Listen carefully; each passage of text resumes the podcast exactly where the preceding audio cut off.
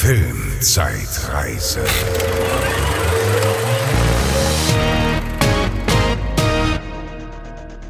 Hallo und herzlich willkommen zur Filmzeitreise. Ich bin die Bezi. Ich bin der Franz. Hallo und herzlich willkommen. Hallöchen und wir besprechen Filme von vor 20 Jahren. Jetzt besprechen wir den Oktober 2003 und sind sehr un-Halloweenig unterwegs. Also äh, gruselige. Grüße an euch und so, ne? Aber wir sind absolut gar nicht im Halloween-Thema, muss ich äh, Stimmt, wir haben keinen. Horrorfilm oder irgendwie sowas, Mhm. ne? Nix. Da habe ich auch komplett gar nicht dran gedacht, aber jetzt, wo du es sagst, fällt es mir auch auf. Ja, macht ja nichts. Eine kleine Halloween-Pause. Ist ja auch nicht schlecht, ne? Wenn man davon berieselt wird die ganze Zeit. Aber wir Ja. hatten einen, also ich finde, wir hatten einen richtig guten Monat wieder. Sehr abwechslungsreich und da war viel Ja. los. es war viel los, wir schaffen es auch gar nicht alles zu besprechen. Ähm, es kamen viele deutsche Filme auch raus, die Ja. besprechenswert waren. Äh, über ein paar können wir vielleicht gleich so am Ende nochmal reden. Wir haben uns natürlich auch äh, welche rausgesucht, die wir jetzt länger besprechen, aber ja, es war irgendwie so ein Monat, wo auch in Deutschland viel los war. Mhm, das stimmt, das stimmt. Und wir haben äh, sehr gute Sachen und auch ziemlich schlechte Sachen dabei. Darüber freue ich mich auch sehr. Ich freue mich ja immer sehr, euch auch ganz schlechte Sachen äh, präsentieren zu dürfen. Ja. Ja. Na gut, los geht's, würde ich sagen. Ich fange nämlich mal an mit meinem ersten Film, über den wir sprechen. Und zwar ähm, über das Geheimnis von Green Lake spreche ich. Im Englischen Holes. Das ist ein Mhm. Film, den wahrscheinlich gar nicht so viele von euch kennen, aber vielleicht auch schon. Das ist so ein Film, so ein Disney-Film, sage ich mal, also eine Realverfilmung. Aber und zwar ist das die Verfilmung eines Jugendbuchs, das ebenfalls Holes heißt. Und äh, das ist von Louis Sakar. Und das Buch habe ich in der Schule gelesen. Und zwar, ich glaube, Ah. ich glaube auch relativ spät. Er ist in der achten oder neunten, neunte, zehnte Klasse oder sowas. Und äh, wie das damals so war in der Schule, wenn man so Bücher gelesen hat, hatte man natürlich überhaupt keinen Bock, die lesen zu müssen. Und dann hat man Mhm. sich halt einfach irgendwie den Film besorgt und angeguckt, um mitreden zu können. Ja. Und so haben wir das damals auch gemacht. Wir haben den natürlich auf ganz legalem Wege irgendwo bekommen und äh, haben den dann uns angeguckt. Und äh, ja, ich hatte eine gute Erinnerung, weil ich auch das Buch in guter Erinnerung hatte und auch den Englischunterricht, in dem wir das gelesen haben, in guter Erinnerung. Und äh, ja, hatte deshalb Bock, den unbedingt nochmal zu gucken. Und äh, da erzähle ich euch ein kleines bisschen jetzt was drüber. Es ist ein Film von Andrew Davis. Andrew Davis ist eigentlich ein Actionregisseur, der hat Alarmstufe Rot und Nico gemacht mit Steven Seagal und auch Auf der Flucht. Oh, Und ja, den mag ich. Collateral Damage hatten wir ja drüber gesprochen, mit Arnold Schwarzenegger, den hat er auch gemacht. Und äh, der letzte Film, den ich von ihm gefunden habe, war The Guardian mit Kevin Costner. Das ist aber auch schon lange her, ich glaube 2006 oder sowas, keine Ahnung. Also da kam auch lange nichts mehr. Und der hat hier halt eine Art, einen Kinderfilm gemacht, sage ich mal, oder einen Jugendfilm. Und da spielen folgende Menschen mit, nämlich Shia LaBeouf in seiner Ah. ersten großen Filmrolle. So, der hat ja vorher viele Disney Channel, so Serien gemacht. Akte X unter anderem. Akis hat er auch mal mitgemacht, genau. und ähm, ja, den kennt man ja mittlerweile, ne? Transformers, Indie 4 und so. Und Ja, man kennt ihn wahrscheinlich ja noch viel mehr für seine. Skandalösität, glaube ich, ne? Ja, ja. Ich weiß nicht. Ja, das ist so ein bisschen so Performance-Kunst, was der ja so, so ein bisschen betreibt. Ja. Ähm, dann haben wir natürlich ganz viele äh, Kinderdarsteller, die ich jetzt nicht alle nennen möchte, denn viel interessanter ist der Supporting Cast der großen Hollywood-Schauspieler, nämlich Sigourney Weaver spielt mit. Oh, John Voight, den wir natürlich auch kennen. Tim Blake Nelson, den kennt man auch. Das ist auch so eine Phrase, sag ich mal. Henry Winkler, Eartha Kitt, Patricia Arquette. Also da spielen Wow. schon viele tolle, große Schauspieler mit. Und gerade bei Sigourney Weaver freue ich mich ja immer so. ja, die ist immer toll, einfach- haben wir schon die, festgestellt, ne? Ja, die einfach immer toll ist und es auch so spannend ist, was sie so für eine Filmauswahl hat. Ne? Die hat ja echt irgendwie alles mal gemacht. Ne? Irgendwie Ja. Actionfilme, Horrorfilme, aber auch so Comedy kann die halt total gut. Ja, Ja, so ne? Romantic Comedies und so, so, so alberne, trashige Sachen, ne? Ist sich auch Alles, nicht ne? zu fein für, das finde ich echt gut. Und so, ja, auch ganz, also so, ja. Ja. Ganz toll. Sieht man immer wieder gerne. Ja, und dieser Film ist, obwohl er ein Kinderfilm ist, sehr kompliziert zu erklären, würde ich sagen. Es geht um Stanley Yelnats, gespielt von Shia LaBeouf. Das ist äh, Stanley Yelnats der Vierte. Er ist also quasi äh, der junge Spross einer ganz langen alten Familie in den USA. Der läuft eines Tages eine Straße entlang und dann wird er von einem Paar Schuhe am Kopf getroffen, die mutmaßlich von einer Brücke runtergeflogen sind.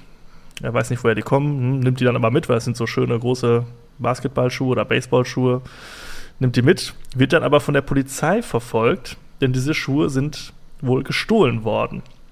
Das sind Schuhe eines bekannten Basketballspielers oder Baseballspielers, der die als ja, zu wohltätigen Zwecken versteigern wollte. Und jetzt wird quasi Aha. Stanley beschuldigt, du hast diese Schuhe gestohlen. Dadurch muss er quasi für ein paar Wochen in ein Umerziehungscamp. Dazu wird er verurteilt quasi nach Okay. Green Lake.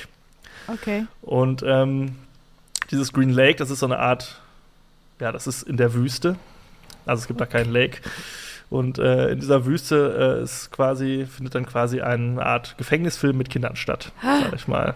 Ja. So, der trifft natürlich auf ganz viele andere äh, Jugendliche, die irgendwas ausgefressen haben. Und in dieser Wüste müssen die jeden Tag ein Loch graben.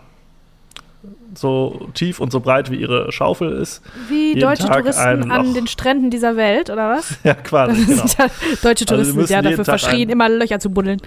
Ja, genau. Und das müssen die da quasi machen als charakterbildende Maßnahme, sag ich mal. Okay. So, das ist so die eine Geschichte.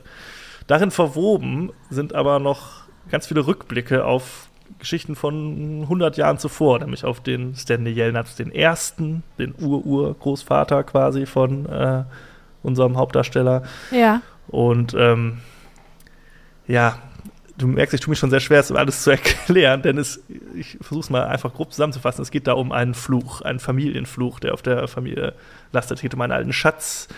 Es geht um ja, Geschichten aus der amerikanischen Vergangenheit. Da geht es auch um Rassismus teilweise, um ja, gesellschaftliche Probleme und so. Also es ist sehr komplex irgendwie. Okay. Und am Ende hat es natürlich alles mit der Gegenwart zu tun und es äh, ist dann eine tolle Auflösung am Ende. Aber das muss man sagen für einen Kinderfilm, der ist ab sechs, okay, aber das ist schon äh, ein bisschen viel verlangt. So. Also ich glaube, so, wenn du Ja. so, so 10, 12 bist irgendwie, dann geht das schon klar. Aber so einen Sechsjährigen würde ich dem jetzt nicht vorsetzen, weil da ist schon viel, so, also mit diesen Rückblenden immer und so. Ich weiß nicht, ob das Kinder so raffen, irgendwie, was da Ja. abgeht. Vor allem auch, was da für Themen behandelt werden. Ne? Heißt das denn, dass Und- der umso besser für Erwachsene, umso cooler für Erwachsene ist? Also hört Ja, sich jetzt erstmal gar nicht so schlecht an, was du erzählst. Das ist jetzt halt die Sache. Also ich finde den erstmal, ich finde den cool, ich finde den gut. Und ich glaube, wenn ich, ich habe den halt als junger Erwachsener, sage ich mal, als Heranwachsender gesehen und hab den, fand den da auch schon ganz nett. Und jetzt habe ich ihn nochmal gesehen und finde ihn gut. Ich glaube, wenn du den als Kind gesehen hast, so als 10-, 12-Jähriger, ich glaube, gerade in Amerika auch, ist das wahrscheinlich auch so ein Kultfilm irgendwie, ne? Haben wir auch schon häufiger mal gehabt. So Filme, die hier in Deutschland eher so, hm, kennt man vielleicht so ein bisschen, aber in Amerika sind das so voll die ja, Kultklassiker, die kennt quasi jeder. Und ähm, ich glaube, dass der so ja, für so ganz junge Kinder wahrscheinlich eher nichts war und auch nichts ist. Aber wenn du den damals so gesehen hast und warst da so 10, 12 Jahre oder so alt wie ich, dann ist der, glaube ich, hat der Kultpotenzial, weil ich glaube, der wurde auch von der Kritik ganz gut angenommen. Ich finde den auch super unterhaltsam. Ähm, der ist natürlich ein bisschen weird, dadurch, dass da halt so dieses ganze, in Anführungszeichen, Übernatürliche reinkommt und mit diesen Rückblenden und so. Aber dadurch wird er halt auch nicht langweilig irgendwie, ne? weil du hast halt immer was Neues. Es ist halt so ein Puzzle, was sich dann irgendwann zusammensetzt. ja, das Und ist so ja cool, ist so ein Ne? Es hört Ich sich an wie was, woraus man eine Serie machen würde heutzutage, so eine Netflix-Serie, immer mit den, Ja, mit genau. den Cliffhangern und so, ne? Ja, das könnte auch sein. Ich würde jetzt nicht sagen, dass das so eine Art modernes Goonies irgendwie ist. So weit würde ich jetzt Okay. vielleicht nicht gehen, aber so ein bisschen in die Richtung geht es auch. Ne? Du hast halt diese Gruppe von Jugendlichen, da geht es halt irgendwie um Schatz und so und ne, das ist irgendwie so, so ein bisschen, da hast du halt diesen, so ein bisschen den Knastfilm so mit da drin und ich kann da gar nicht mehr zu sagen, außer den sollte man, kann man sich gut angucken. Also ich finde den echt nett. Ich fand das, fand das Buch super, ich finde den Film gut. Der ähm, Autor hat übrigens auch am Drehbuch mitgeschrieben, also das ist auch sehr nah an der Vorlage auf jeden Fall. Die Schauspieler sind alle super, die haben ja auch Bock irgendwie, ne? Sigourney Weaver hat immer Bock und die anderen Ja. machen auch alle was Gutes. Und ähm, Shia LaBeouf in so einer, war damals ja auch noch verträglich Ja, ja. irgendwie. Ne? Und der ist ja auch irgendwie, der ist ja auch ein, also ich sehe den auch gerne eigentlich immer, so, weil er ist automatisch Sympathieträger irgendwie, ne? Und das klappt irgendwie ganz gut und die anderen Kinderdarsteller sind auch alle super. Ja, ich glaube nur, dass der halt wirklich für ganz junge Kinder wirklich ein bisschen zu komplex ist. Okay, So, das kann Nicht, ich weil ja. das jetzt irgendwie man da großartig mitdenken muss, aber es halt wirklich mit diesen vielen Zeitsprüngen und diesen verschiedenen Ebenen, das ist schon, Ja, und es muss ja auch irgendwas Ja. geben, äh, also äh, selbst wenn Kinder das vielleicht nicht so gut verstehen, Kinderfilme sind ja oft so gemacht, dass selbst wenn manche Sachen bei den Sechsjährigen jetzt nicht so landen, gibt es so Set-Pieces, für die, die das trotzdem toll finden. Irgendwelche Actionsequenzen oder irgendwas, äh, was äh, quietschebunt und knallig ist, was man dann nicht vergisst, wofür sich das lohnt. Gibt es das oder ist es wirklich dieses, dieses Drama, Ja. was da Nee, es gibt natürlich zwischendurch, es gibt natürlich zwischendurch so Verfolgungsszenen und sowas und äh, ja, das Interessante sind eigentlich immer so diese, diese Interaktionen der Jugendlichen untereinander.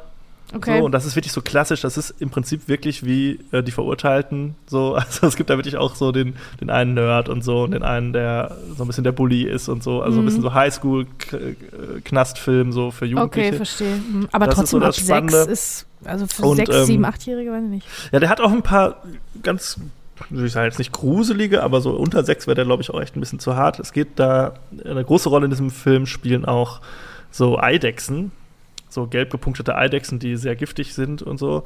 Ja. Und äh, die spielen da auch eine Rolle noch. Da gibt es auch gibt's viel Foreshadowing, was sich dann am Ende halt an, in einem großen Payoff irgendwie auszahlt. Und die sind auch, die sind äh, teilweise äh, animiert, ziemlich schlecht, muss man sagen. Aber da ist auch viel, äh, also das für kleine Kinder wäre das, glaube ich, auch schon ein bisschen viel teilweise, weil die sind halt, ja, ein bisschen gruselig, würde ich sagen. Natürlich heutzutage haut einer überhaupt nicht mehr um, aber ja, ganz nette Sachen. So die spannendsten, die, größten, sag ich mal, Action-Set-Pieces sind eigentlich in den Rückblenden, würde ich sagen. So verankert. Da geht es um, eine, um so eine ähm, Verbrecherdame im Wilden Westen unter anderem auch. Und da ist halt ein bisschen was los, gespielt von Patricia Arquette.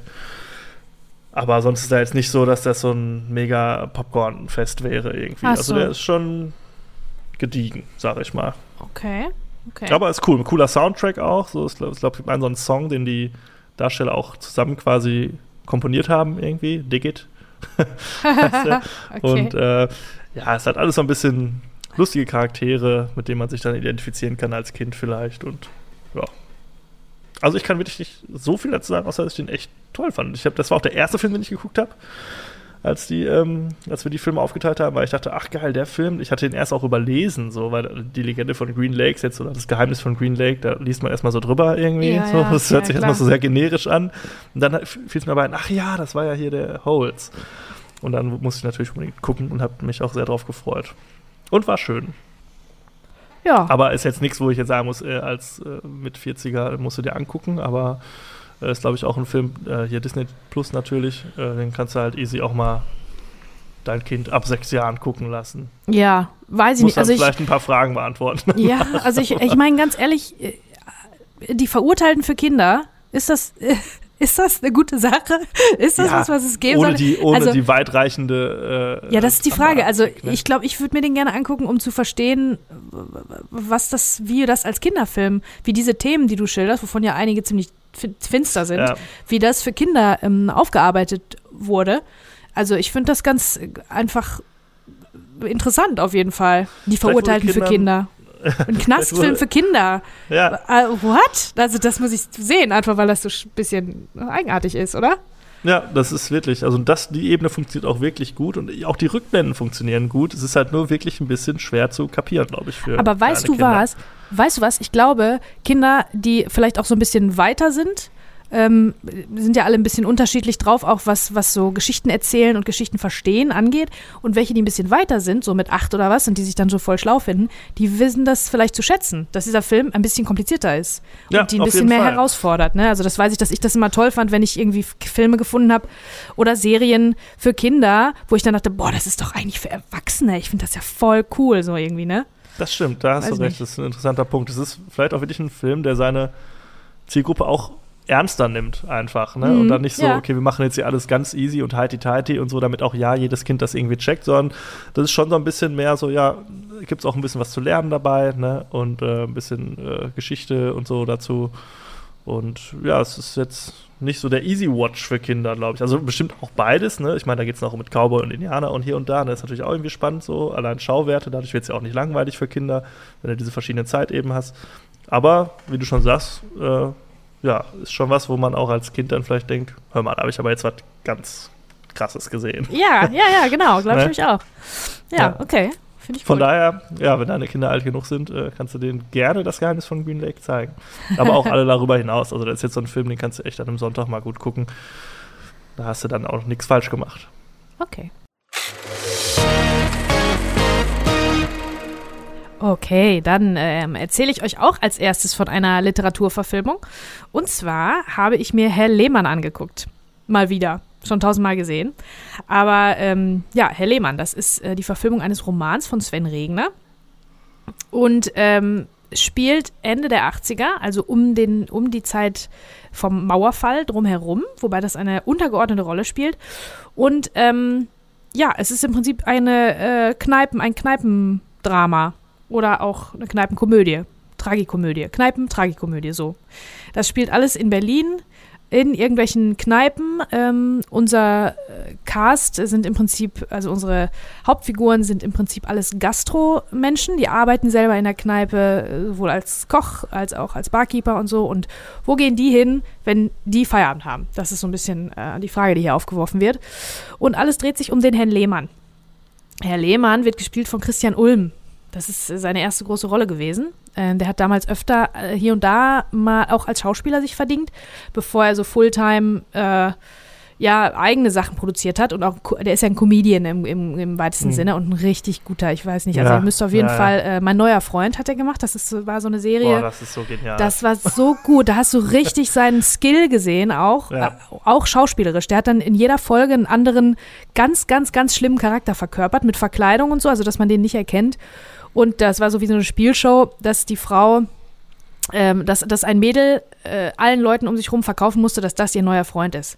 Und er, ja. also das war so, das ist so gut, das müsst ihr euch unbedingt angucken. Da ist, wirklich. ist wirklich absoluter Kult geworden. Ja, Alexander genau. von Eich oder was der da spielt und so, das ist so ja, gut. Das ist alles der so spielt gut. wahnsinnig gut. So, und da kann man auch sehen, jemand, der so gut irgendwie ähm, Characters verkörpert, der ist schauspielerisch auch nicht ganz unbedarft. Ne? Also habe ich ja öfter schon gesagt, dass äh, Leute, die aus der Comedy kommen, ganz oft wirklich super dramatische Schauspieler auch äh, sind, weil die auch ein super Timing ja. haben und so.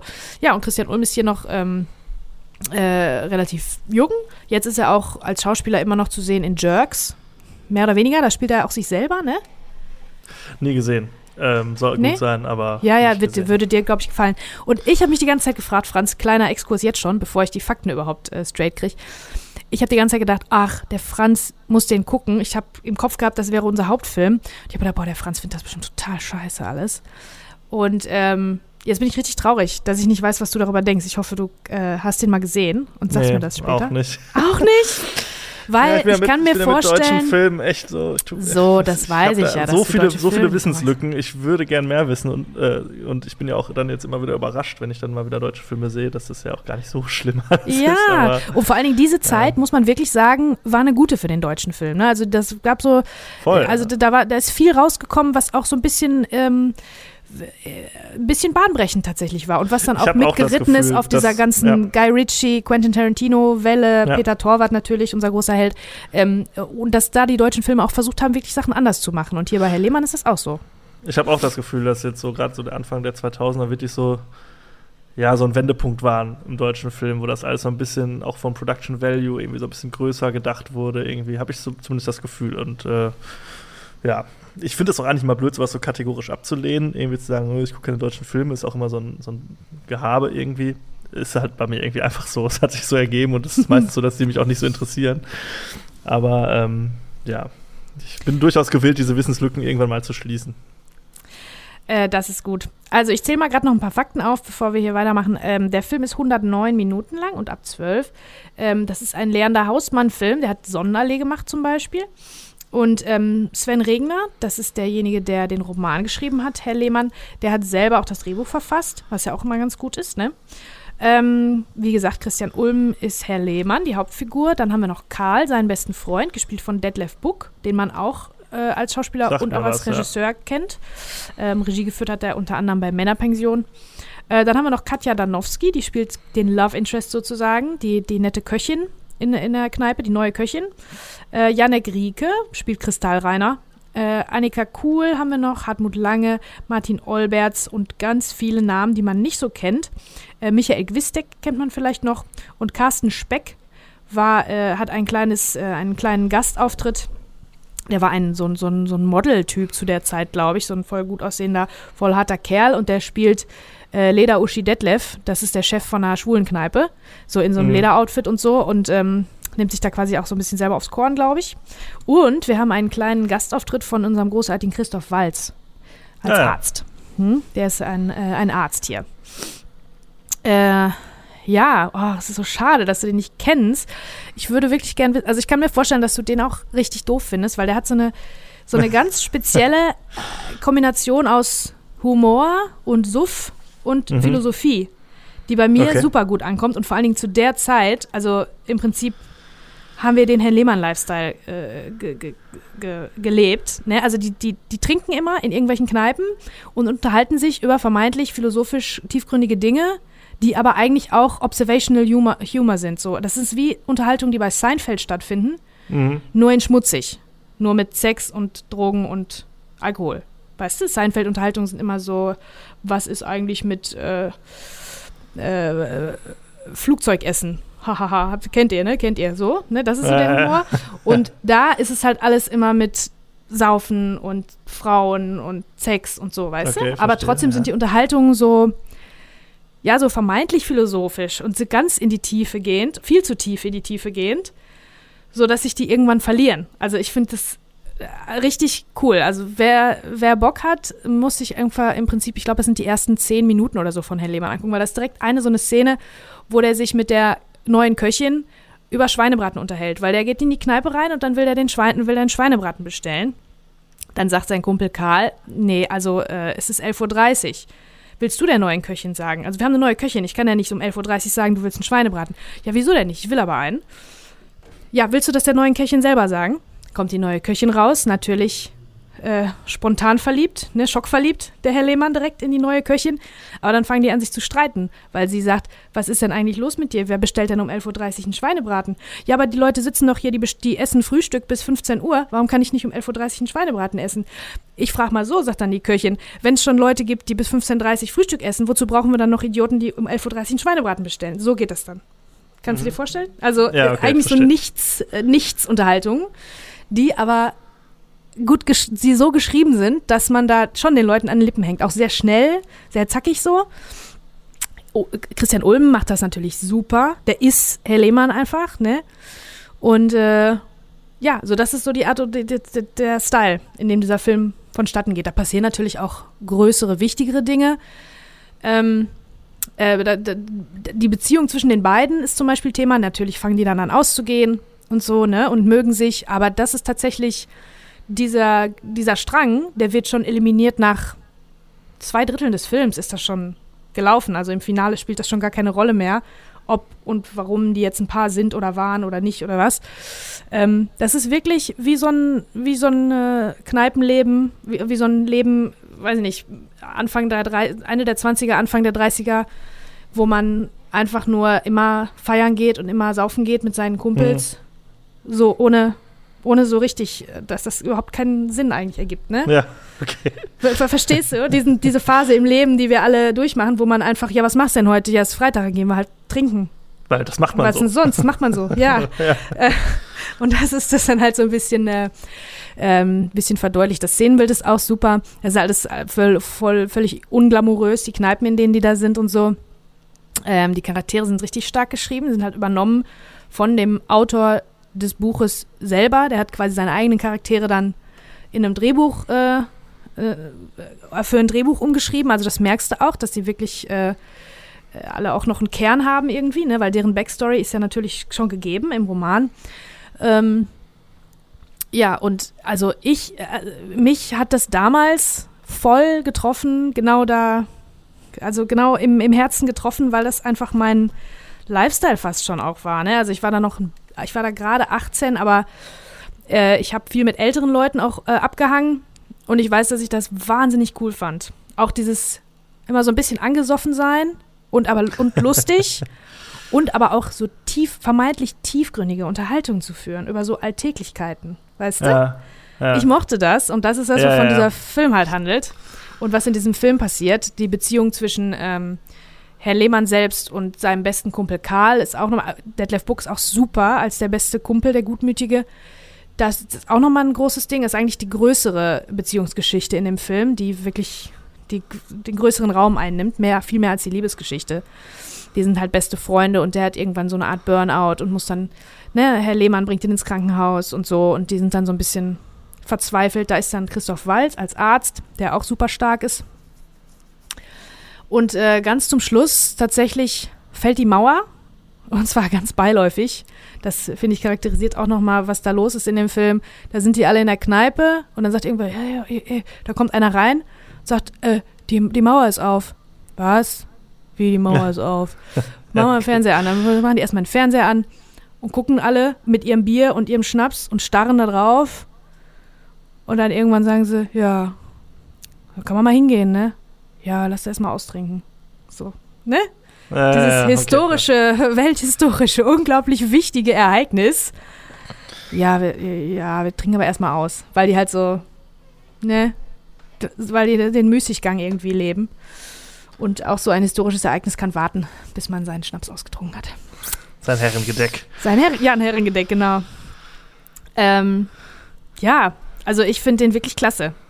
Ich find das, auch, du musst den auch gucken. viele, also ich kenne, ich, den, den Namen habe ich natürlich auch schon sehr häufig gehört. Und ich weiß, dass er damals bei uns auch so äh, zu Schulzeiten und so auch von vielen abgekultet wurde irgendwie. Und ich Voll. mag ja auch Christian Ulm. Also eigentlich ist das, äh, drückt er schon viele Knöpfe bei mir. Ähm, Aber ich weiß ja. nicht, ob du dieses, dieses äh, vermeintlich philosophische Ge Ge Ge Gequatsche äh, zu schätzen weißt und dieses, Hm. Ähm, Da kommt aber aber immer so ein bisschen du, an, in welcher Phase man den dann so ja, ja, genau. Du ne? musst dann halt, du musst dann halt gucken. Das ist Anfang 2000, das ist 2003. Da war das wirklich ähm, ja, wahnsinnig haben cool. Und ich meine, viel davon ist auch wirklich in den, in den täglichen Sprachgebrauch äh, übergegangen. Kennst du den Spruch? Denk an die Elektrolyte. ja äh, Dehydration ist der größte gehört. Feind des Trinkers. Kennst du? Sagt das bei euch ich wohl jemand? mal bei irgendwo uns sagen gehört, das aber alle. sagt bei uns keiner, ne. Ne, bei uns sagen das alle. Dehydration ist der größte Feind des, Feind des Trinkers. Das ist ein wichtiger Spruch. Und das ist halt aus dem Film. Denk Ah, an die ja. Elektrolyte. Detlef Buck sagt das. Also der beste Freund Karl. Ähm, ja, ist halt alles total dialoggetrieben. Ne? Sven Regner ist auch wie Stuckrad Barre, den ich sehr mag. Also ein Popkultur, Popliterat sozusagen. Und dann gibt es da immer mal wieder so ein bisschen so abgehobene Sachen auch, so wie zum Beispiel in einem Star da gucken die in den Himmel beim Trinken und dann auf einmal kommt da der Star Wars Rolltext. Ja. Also in der Form des Star Wars Rolltext die Geschichte von äh, Katrin und ähm, wer wann wen angerufen hat oder auch nicht angerufen hat und ähm, ne, wer wen abgeblasen hat. Sowas, sowas äh, Nichtiges wie eine kleine Beziehungsgeschichte in so einem epischen Star Wars Rolltext rollt er dann darüber. Und da gibt es immer so ein paar Sachen, hier und da so Szenen, so, so unrealistische, ne, so ein bisschen abdriftende Szenen. Ja. Ähm, Ja, wir haben ja Ja. wirklich auch überlegt, den als äh, Hauptfilm. Du hättest ihn ja auch gerne als Hauptfilm gehabt. Ja, ich hätte gern gehabt, dass du den siehst, dass wir Ja. zusammen darüber unterhalten können. Da gibt es viele kleine, gute Sachen, wirklich. Die, allein schon die Exposition. Guck dir mal die ersten zehn Minuten an, dann wirst du schon merken, was das, was das so ähm, für ein Gefühl ist. Und ähm, die Exposition ist schon stark von dem Herrn Lehmann-Charakter, der geht über die Straße äh, oder der geht nach Hause morgens äh, ne, in Berlin, geht gerade die Sonne auf und dann ähm, trifft er einen Hund in einer ganz, ganz großen offenen Einstellung. Richtig schöne Einstellung. Ganz rechts außen im Bild ist der Hund, ganz links außen Herr Lehmann. Herr Lehmann traut sich nicht weiterzugehen. Und dann gehen die immer näher aufeinander zu. Und irgendwann äh, setzt Herr Lehmann sich dann mit seiner Flasche Schnaps, die er in der Hand hat, hin und gibt dem Hund ein bisschen, bisschen Schnappes. Und dann, weil er sich nicht traut, an dem vorbeizugehen. Ne? Ja. Und dann liegen die da irgendwann zusammen und dann findet die Polizei die und sagt, sagen Sie mal, spinnen Sie dem Hund hier, das ist Tierquälerei und bla. Und dann liegen die so aufeinander, der Hund total besoffen und Herr Lehmann auch. So fängt das an, das ist die Exposition für den Charakter. Und das Wichtigste, glaube ich, Herr Lehmann wird von allen geduzt, natürlich. Und dann sagt er auch ganz oft, das ist so ein bisschen selbstreferenziell, dann sagt er auch ganz oft, also diese Kombination von Herr Lehmann sagen und dann duzen ist wirklich unmöglich. Und das ist auch aus dem Film, dass da immer so äh, angesprochen wird. Es ist du, Herr Lehmann. Ah, Ich merke schon, du feierst den Film auf jeden Fall sehr. Schon, ja. Ich hätte das gar nicht gedacht, dass ich den immer noch so gut finde. Dass wir den jetzt, ich bin froh, dass ich den jetzt nochmal geguckt habe. Er hat natürlich vieles, was absolut äh, in seine eigene Zeit gehört, ne? Auch die ganze Ästhetik und so. Lustigerweise ist das so, ähm, sieht man nicht überall an jeder Ecke, das hier sind die 80er oder ne, Ende der 80er, sondern das ist wirklich klassisch. Der Soundtrack auch, der ist gar nicht, der gehört, kommt nicht äh, aus der Zeit, sondern ähm, eher so Anfang 2000er. Ganz viele Songs vom Soundtrack, also der legt da nicht so Wert drauf, dass er jetzt Ende der 80er spielt, weil der Mauerfall ja auch nur so ein ganz kleiner Hauch einer Fußnote ist, weil die Leute so in ihrem Kneipenleben da äh, drin hängen, dass Mhm. solche historischen Ereignisse da irgendwie nicht so das richtige, äh, nicht so äh, weiß ich nicht, die nicht so aufwecken. Ja. Also Empfehlung. Äh, unbedingt Empfehlung. Also ich habe den damals geliebt, ich äh, finde den immer noch richtig klasse und äh, doch, doch, doch, doch. Das ist schon ein Kultfilm, kann man schon sagen. Guckt ihn euch an. Und du auch, Franz, gerne. Nun sprechen wir über einen Film, den ich mir ausgesucht habe, auch wenn er gar nicht so meinem Gusto entspricht. Wir reden über Dogville von Lars von Trier. Und äh, wenn ihr unseren Podcast schon ein bisschen hört, dann wisst ihr, ja, so Regisseure wie Lars von Trier oder Gaspar Noé, über den wir letztens gesprochen haben, oder David Lynch und so, das ist jetzt nicht so mein Cup of Tea, sag ich mal. Ähm, da bin ich eher nicht so der Fan von. Ähm, ja, ich habe mir den Film aber trotzdem ausgesucht, weil äh, ich, um mich selbst zu zitieren, mal wieder richtig schön abhaten wollte über den Film. Und ähm, ich wusste natürlich, auf was ich mich einlasse. Drei Stunden Kunstschinken Oh, oder der auch noch so ne? Experimentalfilm. Und äh, ich wusste natürlich auch um die Besonderheit dieses Films, komme ich gleich drauf zu sprechen. Diejenigen, die ihn kennen, wissen es natürlich, aber ja. Ähm, genau, dann habe ich den, der ist natürlich nur bei Arte zu streamen gewesen. Ist ja klar. das Gute bei Arte ist, man kann da die Filme schneller ablaufen lassen. Und ich habe den in eins- Echt? ander- nee, 1,25-facher Geschwindigkeit habe ich mir den angeguckt. Boah, so, Lars ja- von Trier. Das ist für dich. Das finde ich äh, aber krass, das gibt's ja nirgendwo anders. Meinst du, Arte weiß, dass die Filme zu lang sind, die die da, in der, die, die da zu streamen haben? Ich weiß gar nicht, ob das äh, so beabsichtigt jetzt auf Film ist oder ob das einfach deren Player ist, den die da irgendwie implementiert haben in ihrer Ja. äh, Dingens. Keine Ahnung. Aber ja, das ist dann meine kleine Genugtuung gewesen. ja, wir haben einen Film von Lars von Trier, habe ich schon gesagt, ein dänischer Regisseur, so ein bisschen enfant terrible äh, der, der Filmindustrie. Macht sehr provokante Filme auch mal. Und da ist was wie Antichrist, Melancholia, Nymphomaniac oder was auch immer. Habe ich alle nicht gesehen. ich bin ja nicht so der Hättest, Fan würdest du auch alle so scheiße finden. würde ich auch alle richtig scheiße ganz finden schlimm finden. wahrscheinlich. Ja. Ähm, und da spielen mit Nicole Kidman. Nicole Kidman hatten wir in Moulin Rouge natürlich schon, ne? Die ist jetzt Ähm, quasi, glaube ich, auf dem Höhepunkt äh, ihrer Karriere so. ja, die ne? hatte ja so, am, ne, am Anfang war sie so die äh, Schöne in Hollywood irgendwie und dann hat sie sich äh, ja, gedacht, sie will das erhalten und hat sich ganz furchtbaren Operationen oder Behandlungen unterzogen, sodass sie eigentlich gar keine Gesichtszüge mehr hatte. Die kommen jetzt aber so langsam wieder im Alter. Stimmt, ja. Und das Alter steht ihr richtig gut. So, da sieht man wieder, ne, an die Frauen, man kann auch in Würde altern. Das Ja. ist vollkommen okay. Und jetzt langsam kommen so die Regungen in ihrem Gesicht wieder und dann gefällt sie mir auch richtig gut. Also macht sie gute Sachen. Äh, Paul Bettany spielt mit, den hatten wir auch schon. Äh, Ritter aus Leidenschaft. James Caan, großer Hollywood-Schauspieler, der auch schon verstorben. Der Pate, Misery, solche Mhm. Sachen. Stellan Skarsgård, den hatten wir, glaube ich, hatten wir ihn schon mal? Weiß ich gar nicht, aber ist ja ein schwedischer Schauspieler und äh, Vater einer Familie an ganz vielen jungen Schauspielern. Ich weiß gar nicht, Ja. ich glaube drei oder vier, also der hat ja, glaube ich, irgendwie zehn Kinder oder so und ich glaube, also einige davon sind wirklich äh, auch schon in Hollywood aktiv und der, den kennt man auch, der ist halt so, ne, auch so ein Franchise. Hopping betreibt der irgendwie so, ne? Ist ja bei der Mhm. Karibik, Marvel, jetzt in Dune war er auch zuletzt und ja, in Andor. Stimmt, in Dune, äh, ja. Ist ja der Also der hat schon. Der hat ist schon aber, glaube ich, Sachen. tatsächlich mit Lars von Trier auch, äh, äh, die sind zusammen, glaube ich, groß, ge was heißt groß geworden, aber die haben zusammen Filme gemacht, als die beide noch, als Hollywood noch ganz weit weg war. Ich meine, Ja. da haben die schon zusammengearbeitet, tatsächlich in Dänemark. Ja, ja, das kann sein. D Däne ist Lars von Trier, ne? Oder Schwede? Der ist Schwede, äh, Däne, Lars Matthias Däne, Däne. Stellan Skarsgård ist Schwede. Ach so, echt? Oh, okay. Genau. Und dann spielen da noch so ein paar Leute wie Philip Baker Hall, Seoben Fallon Hogan mit. So eine, äh, ist eine Comedy-Darstellerin. Die kennt ihr, wenn ihr Men in Black gesehen habt. Das ist die, die mit Eggert zusammen war. Diese lustige Frau. Okay. Egal. Äh, ist auf jeden Fall, die hat auch Marcel in den Nightlife, glaube ich, gemacht. Ähm, dann haben wir Lauren äh, Bacall, ist eine richtige Hollywood-Diva, so Mhm. aus den 40er Jahren und sowas. Und als Erzähler im Englischen haben wir John Hurt, im Deutschen Peter Fricke. So, und das, in diesem Film geht es um ein kleines Dörfchen namens Dogville, das ist irgendwo in den Rocky Mountains, glaube ich, in Amerika, wo unter anderem der, ja, ich sag mal, möchte gern Schriftsteller Tom Edison, gespielt von Paul Bettany, wohnt, der eines Tages Schüsse hört und dann auf eine junge Frau trifft, gespielt von Nicole Kidman, Grace, die äh, ja mutmaßlich auf der Flucht ist vor irgendwelchen Häschern. Ähm, Paul Bettany versteckt sie dann oder hilft ihr sich zu verstecken in dem kleinen Dörfchen. Und äh, am nächsten Tag, glaube ich, ähm, ja, wird halt quasi darüber entschieden äh, im Dorf, wie wir mit dieser Geflüchteten jetzt verkehren sollen. Und es wird äh, beschlossen, ja, sie darf hier erstmal bleiben. Sie hat jetzt so ein bisschen so eine Schonfrist, soll mal so zwei Wochen hier bleiben und kann uns ja so ein bisschen unter die Arme greifen. Ne? Sie muss dann quasi so als Gegenleistung so ein paar Arbeiten verrichten, muss man irgendwie in einem Laden aushelfen oder auf irgendwelche Kinder aufpassen und so. Und äh, ja, dann darf sie bleiben, sie bewährt sich da auch. Und äh, so wird sie dann irgendwann in das Dorf aufgenommen.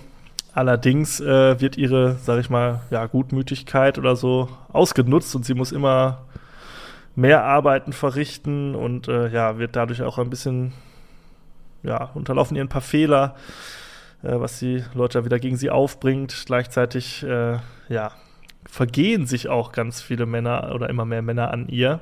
Also ja, sie wird quasi gepeinigt in diesem Dorf.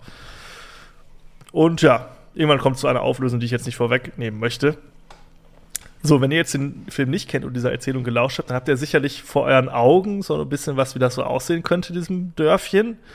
Der besondere Kniff dieses, also der stilistische Kniff dieses Films ist aber, dass das alles auf einer Theaterbühne nur spielt.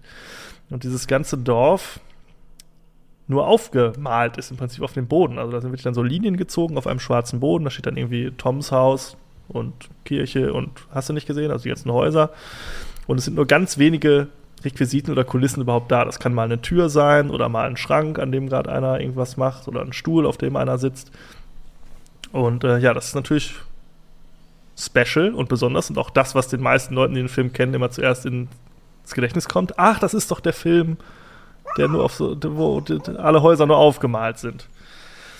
Das ist nämlich schon mal das erste Problem. Keiner sagt, ach, das ist doch der Film mit dieser geflohenen Frau, die irgendwie da in diesem Dorf ist und da von einem ausgenutzt wird, sondern es ist halt so, ja, es fällt einem halt erst, erstes das ein. Es ist aber auch ja sehr besonders, muss man sagen. Ähm, ja, das ist auf jeden Fall eine spannende Sache, denn dadurch haben wir, äh, können wir halt immer alles auch sehen, was die ganzen anderen Dorfbewohner machen. Also selbst wenn eine Szene in einem Haus spielt, dadurch, dass das Haus ja keine Wände hat, sehen wir auch, was auf der Straße passiert und was im Nebenhaus passiert und so. Und es ist immer so ein wuseliges Treiben, sag ich mal, so auf, dem, auf der ganzen Stage äh, vorhanden. Und erstaunlicherweise funktioniert das tatsächlich sehr gut, finde ich. Also man irgendwann, es geht relativ schnell, dass man das so für sich akzeptiert auch und da jetzt gar nicht irgendwie mit fremdet. Also ich hätte gedacht, dass ich da mehr mit, dass ich da mehr Probleme mit habe, aber ich finde, das ist eigentlich spannenderweise funktioniert das sehr gut. Ich kann aber auch verstehen, warum man das nicht noch weiter gemacht hat in anderen Filmen, weil ja, Ja, das, ist natürlich war ein Experiment auf jeden Fall. Das ist ein ne? Experiment, genau. Und äh, Lars von Trier ist ja generell sehr experimentierfreudig. Er hat ja auch damals dieses Dogma 95 verfasst. Da hatten wir mal, ich glaube, vor, boah, vor zwei Jahren oder so drüber gesprochen, äh, bei Tigerland zum Beispiel. Da ging es halt ein bisschen darum, dass Filme halt sehr puristisch gemacht werden, ohne künstliches Licht. Hast du nicht gesehen? Könnt ihr gerne noch mal reinhören. Ist jetzt bei dem Film nicht so, aber nur zur Erklärung, dass Lars von Trier halt gerne auch mal die Grenzen des Kinos so ein bisschen auslotet und des Films. Ähm, trotzdem ist dieser Film aber immer noch Film. Also es ist jetzt nicht so wie in einem Theater, dass wir halt eine feste Position haben, von der wir alles sehen, sondern wir haben, ne, genauso wie in einem Film, Close-Ups und Totalen und äh, Spielereien mit Perspektive und so. Also das ist schon, ja, immer noch ein Film. Aber halt mit diesem Kniff dabei. Und das hat auch dazu geführt, dass der Film, glaube ich, auch auf, in, auf ein paar Theaterbühnen mal äh, aufgeführt wurde, wenn ich das richtig gelesen habe. Ja, wie finde ich den jetzt, ne? Ich tue mich schwer. Also ich bin auch nach wie vor kein Fan von solchen Filmen und äh, werde es sicherlich auch nicht mehr werden. Es gab sicherlich eine Zeit in meinem Leben, da hätte ich den total toll gefunden. Irgendwie als Anfang 20-Jähriger hätte ich dann, um mich ganz interessant zu machen, gesagt, boah, was für ein geiler Film müsst ihr alle sehen, irgendwie, bla bla. Und es ist ja auch okay, dass es solche Filme gibt. Es muss ja auch solche Filme geben. Und ähm, da kann man auch sicherlich ganz viel drüber sprechen. Da ist ganz viel Einflüsse von Bertolt Brecht und sowas, äh, Bertolt Brecht und sowas drin. Ähm, hat wieder ganz viel Interpretationsspielraum hier und da. Hast du nicht gesehen? Ich bin halt da nicht so ein Fan von. ich kann ihm nicht mehr so viel abgewinnen. Ähm, was jetzt nicht heißt, dass es ein schlechter Film ist. Ne? Ist ja alles immer Geschmackssache. Ich fand den. Ich bin nicht traurig, dass ich ihn gesehen habe. Ich hätte, würde gerne mehr abhaten. also das kann Ich habe auch damit sein- gerechnet, dass du richtig viel kann mehr ich, abhatest. kann ich schon mal zu seiner zur Ehrenrettung des Films sagen. Ich finde ihn trotzdem nicht geil. Ich würde ihn auch nicht nochmal gucken. Ich würde auch keinem empfehlen, den zu gucken. wenn ihr euch für sowas interessiert, dann kennt ihr den eh. Und ja, ähm, weiß nicht. Ich finde halt einfach, der ist halt, ich finde die Geschichte jetzt auch nicht sonderlich spannend irgendwie. Der muss auch nicht drei Stunden lang sein. Ja, Verstehe ich das auch nicht. Halt immer das, ist halt auch ja. so, das ist das schreckt halt auch nochmal ernsthaft. Ich, das, ich wusste das nicht. Ich habe den nur gesehen, okay, ich will Doc will gucken, weil ich dachte, ach guck mal, da kannst du mal wieder so einen Kack dir anschauen und dann war das so drei Stunden, dachte ich so, das ist doch nicht deren Scheiß Ernst. Und ich dachte auch, ich, ich dachte auch, ich fange damit an und werd, ich werde ihn auf gar keinen Fall zu Ende gucken, bis dann halt Arte mich gerettet hat mit seinem mit seiner Vorspulfunktion quasi. So, und ähm, jetzt kann man sagen, ach, so darf man das natürlich nicht gucken. Jetzt hast du ja den, seine ganze Wirkung genommen.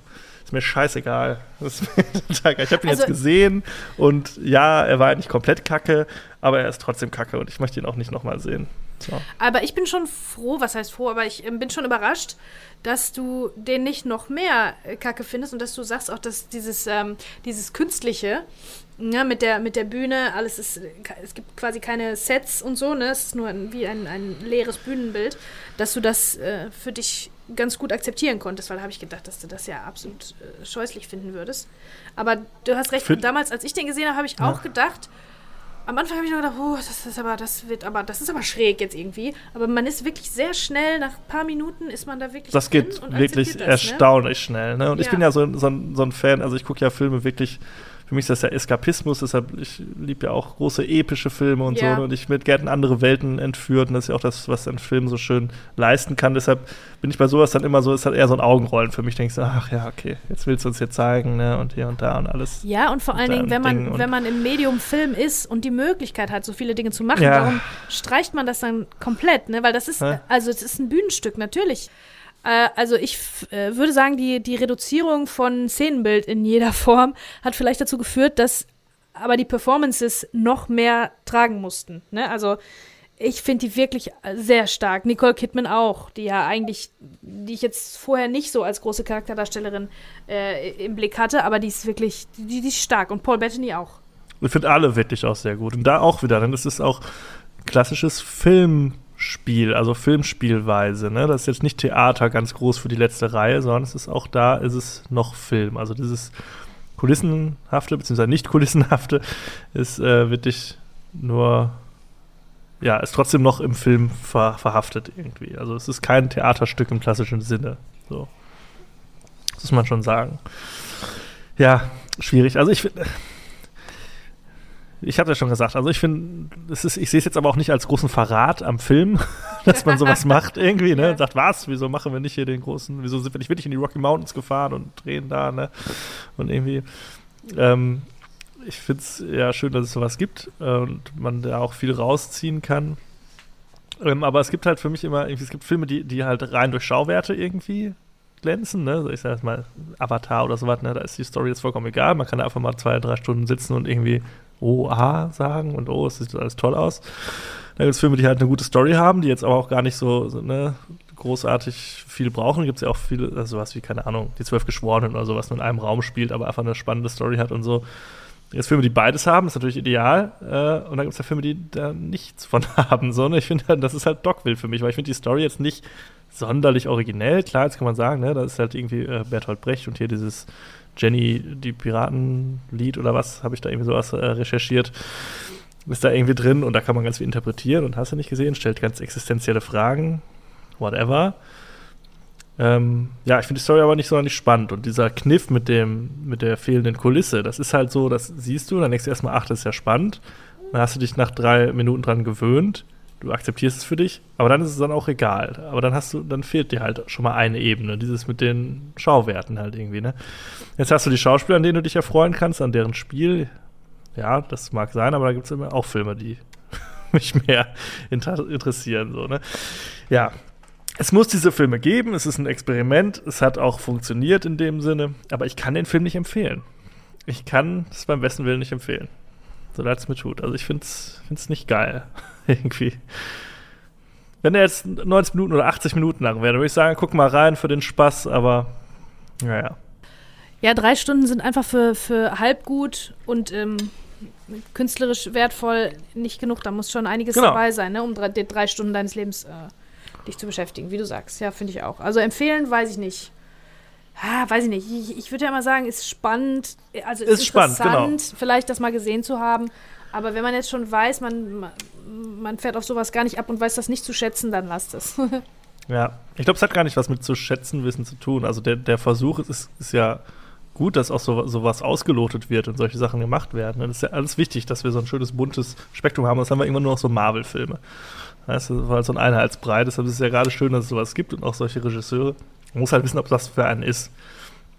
Und äh, ich, ich zähle mich da nicht so dazu. Also ich weiß künstlerischen Anspruch schon zu schätzen, aber das ist für mich dann so ein bisschen das Äquivalent von, ja, ich mache eine weiße Leinwand mit einem Strich drauf und dann stelle ich mal davor und interpretiere mal viel Spaß. So, ne? Das ist halt immer so ein bisschen, ah, tue ich mir immer so schwer mit irgendwie. Ich stehe dann doch lieber vor dem großen Ölgemälde. Äh, von mit den William vielen Turner Details, und ja. äh, den vielen Details und erfreue mich daran, anstatt äh, ja, mit meinem Seidenschal und meinem äh, da vor so einem Bild zu sitzen. Ja, aber Das kann das, ist ja das Schöne. ja. Ja, es ist ja auch das Schöne, dass es so sowas Unterschiedliches überhaupt gibt und deshalb war es uns ja auch wichtig oder mir auch wichtig, dass der Film auch hier Einzug hält in diesem Monat. Es war klar, also äh, als Hauptfilm wäre es jetzt nichts für mich gewesen, auch wenn wir jetzt natürlich schon ein bisschen länger drüber reden, aber ja, es ist absolute Geschmackssache. Und mein Geschmack trifft es nicht. Das war aber vorher, glaube ich, auch allen klar, die hier schon länger zuhören. Wie der Franz habe auch ich mir einen Film zum Abhaten ausgesucht, von dem ich ganz genau weiß, dass der scheiße ist. Und zwar aber aus ganz anderen Gründen. Also absolut, das ist wirklich das absolute Gegenteil von Dogville in jeder Hinsicht, glaube ich. Ja, Aber auch auf seine Art und Weise nicht empfehlenswert. nee. okay. Man weiß aber, was das Schlimme ist. Für den habe ich einen richtigen Softspot. Das ist ein richtiges Guilty Pleasure von mir. Ach Quatsch. Na warum? Ja, also ja gut, dann lass uns, äh, lass uns drüber sprechen. Es geht Ja. Um äh, 3, 2, 1, die Liga der außergewöhnlichen Gentlemen. Ja. Boah, da gibt es so Uh. viel zu erzählen über den Film. Ja, ich weiß gar nicht, ob ich überhaupt Zeit habe, äh, alles äh, zu erzählen, aber was ist denn da schiefgelaufen, ne? Da ist irgendwie alles schiefgelaufen, ja. Da ist irgendwie alles schiefgelaufen. Es handelt sich hier um eine Comic-Verfilmung einer Comicreihe von Alan Moore. Der hat auch From Hell gemacht und Watchmen und The Killing Joke. Das ist ein Batman-Comic. Äh, also der sehr cool ist. Also der macht super coole Comics. Da sind auch schon viele coole Filme draus entstanden, aber die Filme reißen in der Regel nicht dran. Ne? Also die reichen meistens nicht. Ist meistens nicht gut genug. Ja, ja. Ne? Wir hatten ja auch über From Hell, haben wir auch schon gesprochen. Genau. Auch ein guter Film, aber Die so Vorlage ist äh, ten tendenziell immer besser. Ähm, und ich glaube, das hier sollte auch so ein bisschen ähm, der Anfang für so ein Dark Universe äh, bilden. Also es sollten viele, viele Liga der außergewöhnlichen Gentlemen äh, gemacht werden. ja. Das ist aber alles, dazu ist es nicht gekommen. Also, wenn wir jetzt von den außergewöhnlichen Gentlemen reden, das muss ich vielleicht einmal äh, kurz sagen. Wir reden von Alan Quatermain, äh, gespielt von Sean Connery, dem großartigen.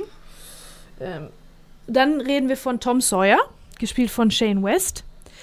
Dann reden wir von Wilhelmina Harker, also Mina Harker aus äh, Dracula. Also es sind alles literarische äh, Figuren, die aus verschiedenen Büchern hier alle zusammengeworfen werden. Das sind die Avengers der Literatur quasi. So sieht's aus. Wa wo man schon denkt, hey, voll cool. Also ich denke, das ist doch super. Und dann spielt das alles im viktorianischen England und so weiter. Egal, auf jeden Fall Mina Harker aus Dracula, gespielt von Peter Wilson. Ähm, zu den Schauspielern sage ich, glaube ich, gleich nochmal was. Äh, dann haben wir Dorian Gray aus einem Oscar Wilde-Roman, gespielt von Stuart Townsend. Ähm, das ist der, dessen Bildnis ähm, all seine, äh, seine Narben trägt und für ihn altert Ja. und er bleibt jung. Dann haben wir noch Rodney Skinner, beziehungsweise der Unsichtbare, gespielt von Tony Curran. Dann haben wir Captain Nemo Ja. aus Jules Verne-Geschichten. Dann haben wir Dr. Henry Jekyll und Edward Hyde, gespielt von Jason Fleming. ja. Und dann kommt sogar irgendwann noch James Moriarty dazu. Aus, Aus Sherlock, Sherlock Holmes. Holmes. Ja. Äh, also irgendwie voll cool, diese ganzen coolen Charaktere zusammenzumischen. Aber hier ist, ist einiges schiefgelaufen. Ähm, ja, das kann man wohl sagen. Also die Schauspieler, fangen wir mal da an. Die Schauspieler sind ähm, relativ unbekannt. Ich will denen jetzt nicht irgendwie äh, fehlendes Talent vorwerfen. Sean Connery weiß man ja, der ist ganz, ein ganz großer, Ja. toller Typ. Peter Wilson zum Beispiel, das ist eine Kanadierin, die hat wohl in der Nikita-Serie, es gab mal La Femme Nikita als Serie, da war Okay. sie die Hauptfigur. Ähm, und sie sollte gecastet werden als Jean Grey in X-Men. Ah, okay. Ja. Und dann wollte sie die Serie, mit der Serie irgendwas neu verhandeln, dass sie das machen kann. Hat aber nicht geklappt und dann hat sie da irgendwie so einen Ärger gemacht, dass sie dann blacklisted war hinterher und dass man die nirgendwo Oh. mehr gesehen hat. Und die hat, die ist ein bisschen crazy, glaube ich, aber in der Ja. Rolle ist sie wirklich ganz gut, weil die hat auch die Ja, hat ein bisschen crazy Eyes. Sie sieht gut aus Voll. Und hat aber ein bisschen, äh, also die hat sie nicht alle, das sieht man, ne? ja. Und das fand ich, deswegen fand ich die da ganz passend gecastet. Stuart Townsend hatten wir in Die Königin der Verdammten. Das ist dieser ja, als schöne, schwieriger. Äh, schmieriger Vampir. genau. Ähm, ja, und Jason Finde ich aber auch. Passt aber auch gut hier. Also, Ja, ja, auf jeden ist jetzt Fall. nicht der, der großartige Schauspieler, aber so von den Looks her und so, dieses, dieses, dieses Smearlappige, so, das ist schon arrogante, das steht ihm schon gut. Ja, ja, das stimmt. Dann äh, Jason Fleming als äh, Jekyll und Hyde. Ähm, den kennt man, ist ein britischer Schauspieler, den kennt man zum Beispiel aus Lock, Stock and Two Smoking Barrels, der erste Film Ja. von Guy Ritchie. So, die sind alle ins, äh, einzeln jetzt nicht so verkehrt, aber in dieser Kombination sind Ja. die ganz schön schlecht und Sean Connery zum Beispiel hätte wegen dieses, also hat wegen dieses Films seine Karriere komplett an den Nagel gehangen. Ja. Der hat danach nichts Ja. mehr gemacht. Der hat gesagt, dieser Film war der, der Tiefpunkt meiner Karriere und jetzt ist Ende.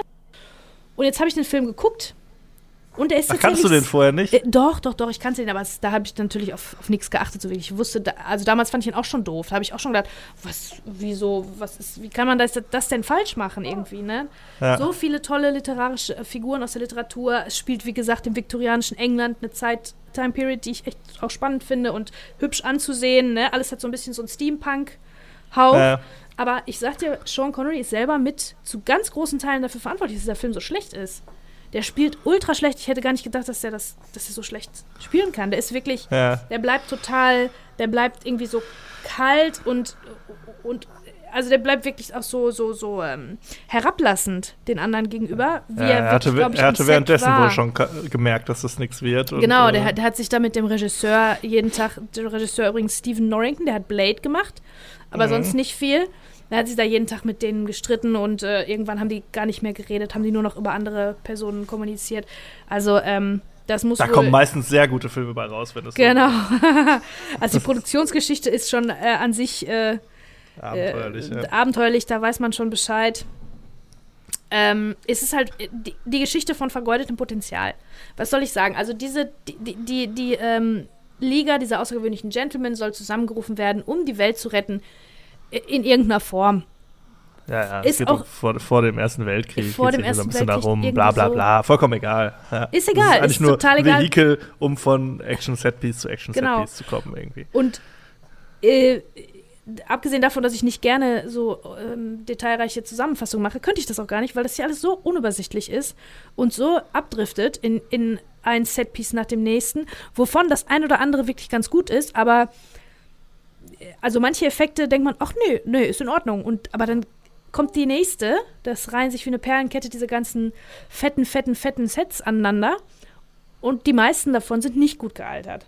Wenn die das Ja, vielleicht ein bisschen runter reduziert hätten und nur vier, fünf äh, fette, fette Szenen gemacht hätten, möglicherweise ähm, hätte die, der Film dann schon ein bisschen gewonnen an Qualität, weil da passiert wirklich eins nach dem anderen und man rafft dann irgendwann gar nicht mehr, warum, wer, wessen, also dann gibt es auch ni- noch eine Geschichte, dass dann ein Mole ist, jemand ist quasi auf der Seite der Bösen, ist eine Ratte sozusagen.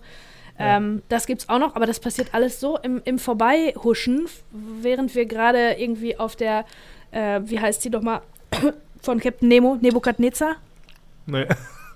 Die, Wie heißt die ähm, nochmal? Die, äh, Nautilus. Nautilus. Was ist denn Nebukadnezar? Egal, gucke ich gleich Das, nach. äh, Ist da auch ein Matrix. Schiff? Ach, das ist ein Matrix. Guck mal, ich bin schon hier voll hängen geblieben. Naja, äh, auf der Nautilus irgendwie und dann äh, rennen wir von einem, von einer krassen Geschichte zur nächsten. Und das, da habe ich ja sowieso immer kein, kein, keine Geduld für, für so überladene Action. Mhm. Und es ist wirklich durch die dünnste Geschichte aller Zeiten nur Ja, ja, zusammengebunden. das ist also die Fäden halten kaum die Action beieinander. Äh, Also geschweige denn, dass sie irgendwie was, was Gutes erzählen können. Ne? Also es ist unübersichtlich. Quartermain, wie gesagt, Sean Connery ist total unsympathisch. Die anderen Figuren sind auch irgendwie nicht so richtig greifbar. Denen ist auch, Auch nicht, auch, ja, ja, auch nicht relatable. Ich glaube, so unser Anker soll so, soll so Tom Sawyer sein, der übrigens in der äh, Comic-Vorlage nicht drin ist. Mhm, okay. Im, äh, im Ursprungsmaterial. Ich glaube auch Dorian Gray ist, glaube ich, nicht drin im Ursprungsding. im Comic. Äh, die wurden quasi dazu gedichtet. Und der soll, also Tom Sawyer soll so unser, das ist halt so der junge Eissporn, der dann irgendwie lernt von Quartermain, bla bla bla, vollkommen Genau. egal. Der soll so unser Anker sein, aber auch der ist so ein bisschen, ja, die sind alle so ein bisschen komisch, ungreifbar und auch unsympathisch alle irgendwie. Ja. ja. Und ich und es ist halt wirklich einfach vergeudetes Potenzial, weil ich glaube, das hätte, das ist durch viele verschiedene Faktoren so schlecht geworden. Wie gesagt, wenn man an der Action ein bisschen gekürzt hätte, dafür aber die Set-Pieces, die man behalten hätte, ein bisschen äh, mehr Budget vielleicht reingesteckt, damit die Effekte besser sind, die Geschichte vielleicht noch mal ein bisschen ausgefeilt. Die Darsteller an sich sind gar nicht so schlecht, aber die brauchen Ja. auch irgendwie Material. ja, Weil Sean Connery, wenn, Zeit, der jetzt, so wenn richtig, die jetzt ne? einen Regisseur gehabt hätten, den Sean Connery gemocht hätte, dann wäre der Film auch natürlich besser, weil das merkst du total, dass, also der ist, der ist irgendwie total schlecht in dem Film tatsächlich. Da sind die Ja, der anderen wirklich besser, die Bock anderen mehr, ne? Darsteller. Das muss er auch erstmal, also das kann der Film, meine, dafür ist er auch berüchtigt, dass er Sean Connerys Karriere beendet hat. Mhm. Das muss er auch erstmal von dir sagen. Ähm, ja, der Film ist komplette Vollkatastrophe, ne? Das kann man nicht anders sagen. Also es ist Mhm. wirklich richtig, richtiger Scheißfilm. Aber das ist so geil. Ich habe gerade über Dogville, weißt du, total hoher künstlerischer Anspruch, toll Ja. gemacht.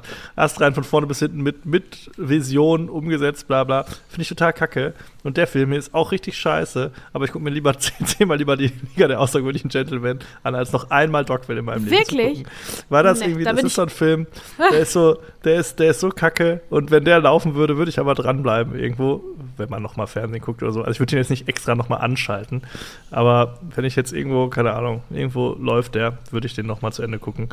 Und ja, das ist so Filme, das ist auch so ein Film, kennst du Van Helsing?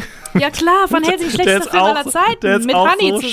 scheiße. Der ist auch so scheiße. Aber das ist auch so ein Wirklich? Film. Es gibt so Filme, das, ist, äh, dieses Guilty Pleasure, was man ja so oft bemüht, eine Filme, die eigentlich kacke sind, von denen man auch weiß, dass sie kacke sind. Aber irgendwie guckt man sie dann doch, ne? Und er hat dann doch so seine, seine diebische Freude daran. Und das ist bei mir so ein Film. Ne? Ich kann ihn natürlich gegen nichts verteidigen. Ne? Das Ja.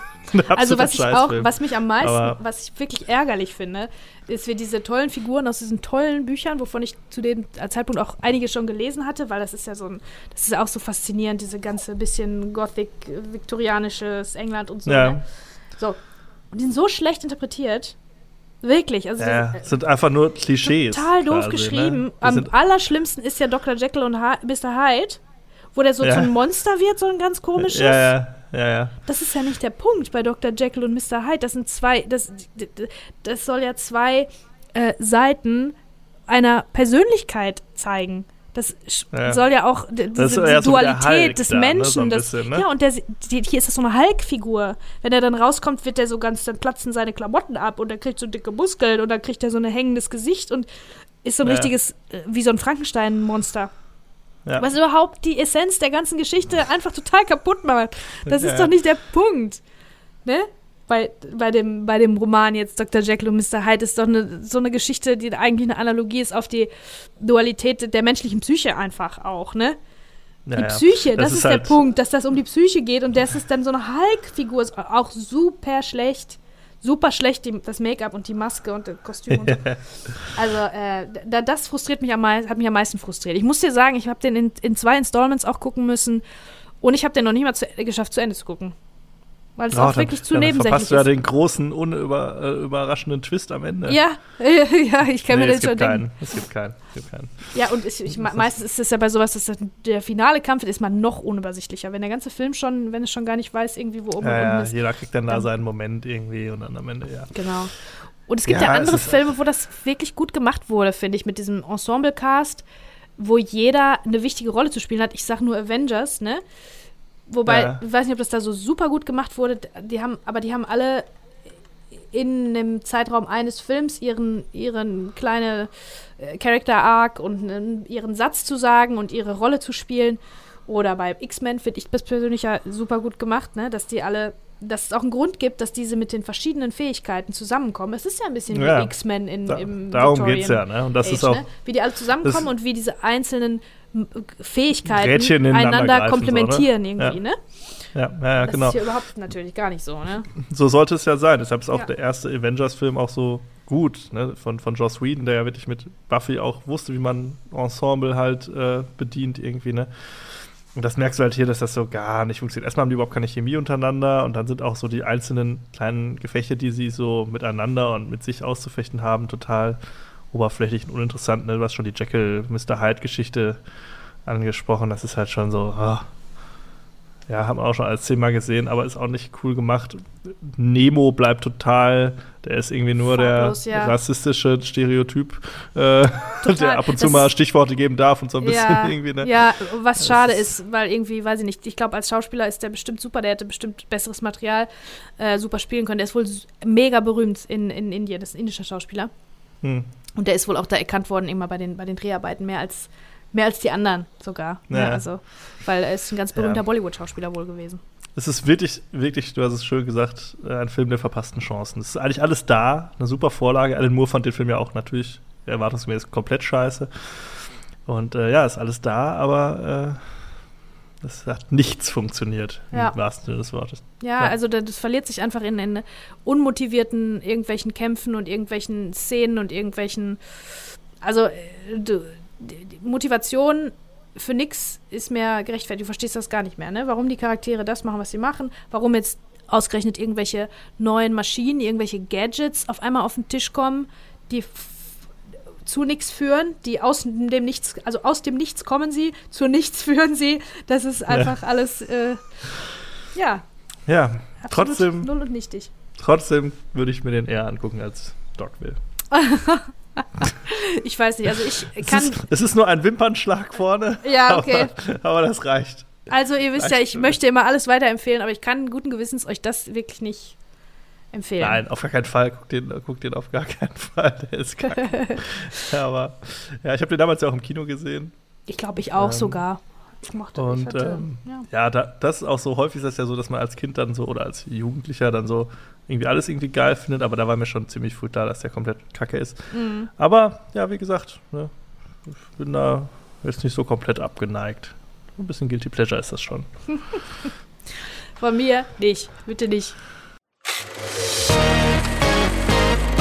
Dann kommen wir zum ersten Hauptfilm des Tages. Und ja, Herr Lehmann ist es nicht geworden, aber es musste ein deutscher Film sein, denn neben Herr Lehmann und die wilden Kerle, der auch in diesem äh, Monat kam, kam noch das Wunder von Bern heraus. Und das war ja, äh, ja ein großer, erfolgreicher deutscher Film. Ähm, von Sönke Wortmann. Muss ich kurz meine äh, Notizen raussuchen. Ja, Sönke Wortmann war so ein bisschen so damals so der aufstrebende Star-Regisseur auch. Ne? Der hat äh, Kleine Haie gemacht, der bewegte Mann und später auch Deutschland ein Sommermärchen. Da hat er sich nochmal, äh, hat er sich als Dokumentarfilmregisseur auch verdient gemacht.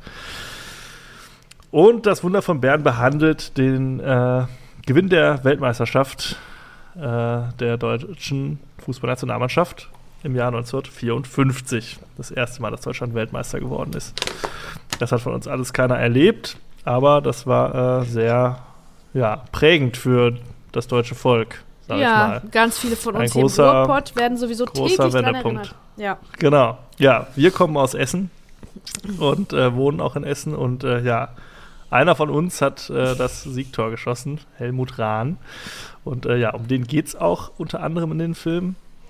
Ähm, der Film erzählt einerseits halt die Reise der deutschen Nationalmannschaft äh, bis zum Endspiel in Bern, wo sie dann äh, gegen die Ungarn gewonnen haben. Und auf der anderen Seite erzählt er noch zwei Geschichten. Einmal äh, die Geschichte einer Familie im Ruhrgebiet, äh, die ja ihren Vater irgendwann aus der Kriegsgefangenschaft zurückbekommen und dann äh, da so ein bisschen strugglen miteinander alle, sich irgendwie alle in andere, unterschiedliche Richtungen entwickeln und ja, die äh, Probleme der Nachkriegszeit gemeinsam bewältigen.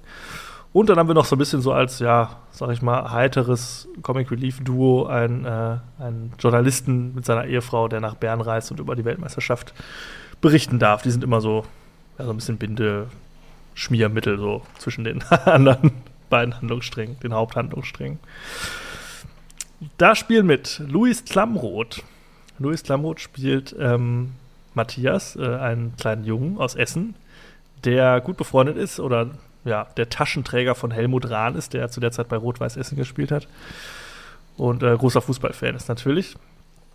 Dessen Vater wird gespielt von Peter Lohmeier, das ist der Kriegsheimkehrer. Und das war so, glaube ich, auch Peter Lohmeyers krasseste Rolle so zu dem Zeitpunkt. Ne? Der hat natürlich davor auch so ein paar Sachen gemacht, die Straßen von Berlin, Zugvögel, Tatort natürlich, Fernsehen, Theater und so macht er ja auch immer noch alles.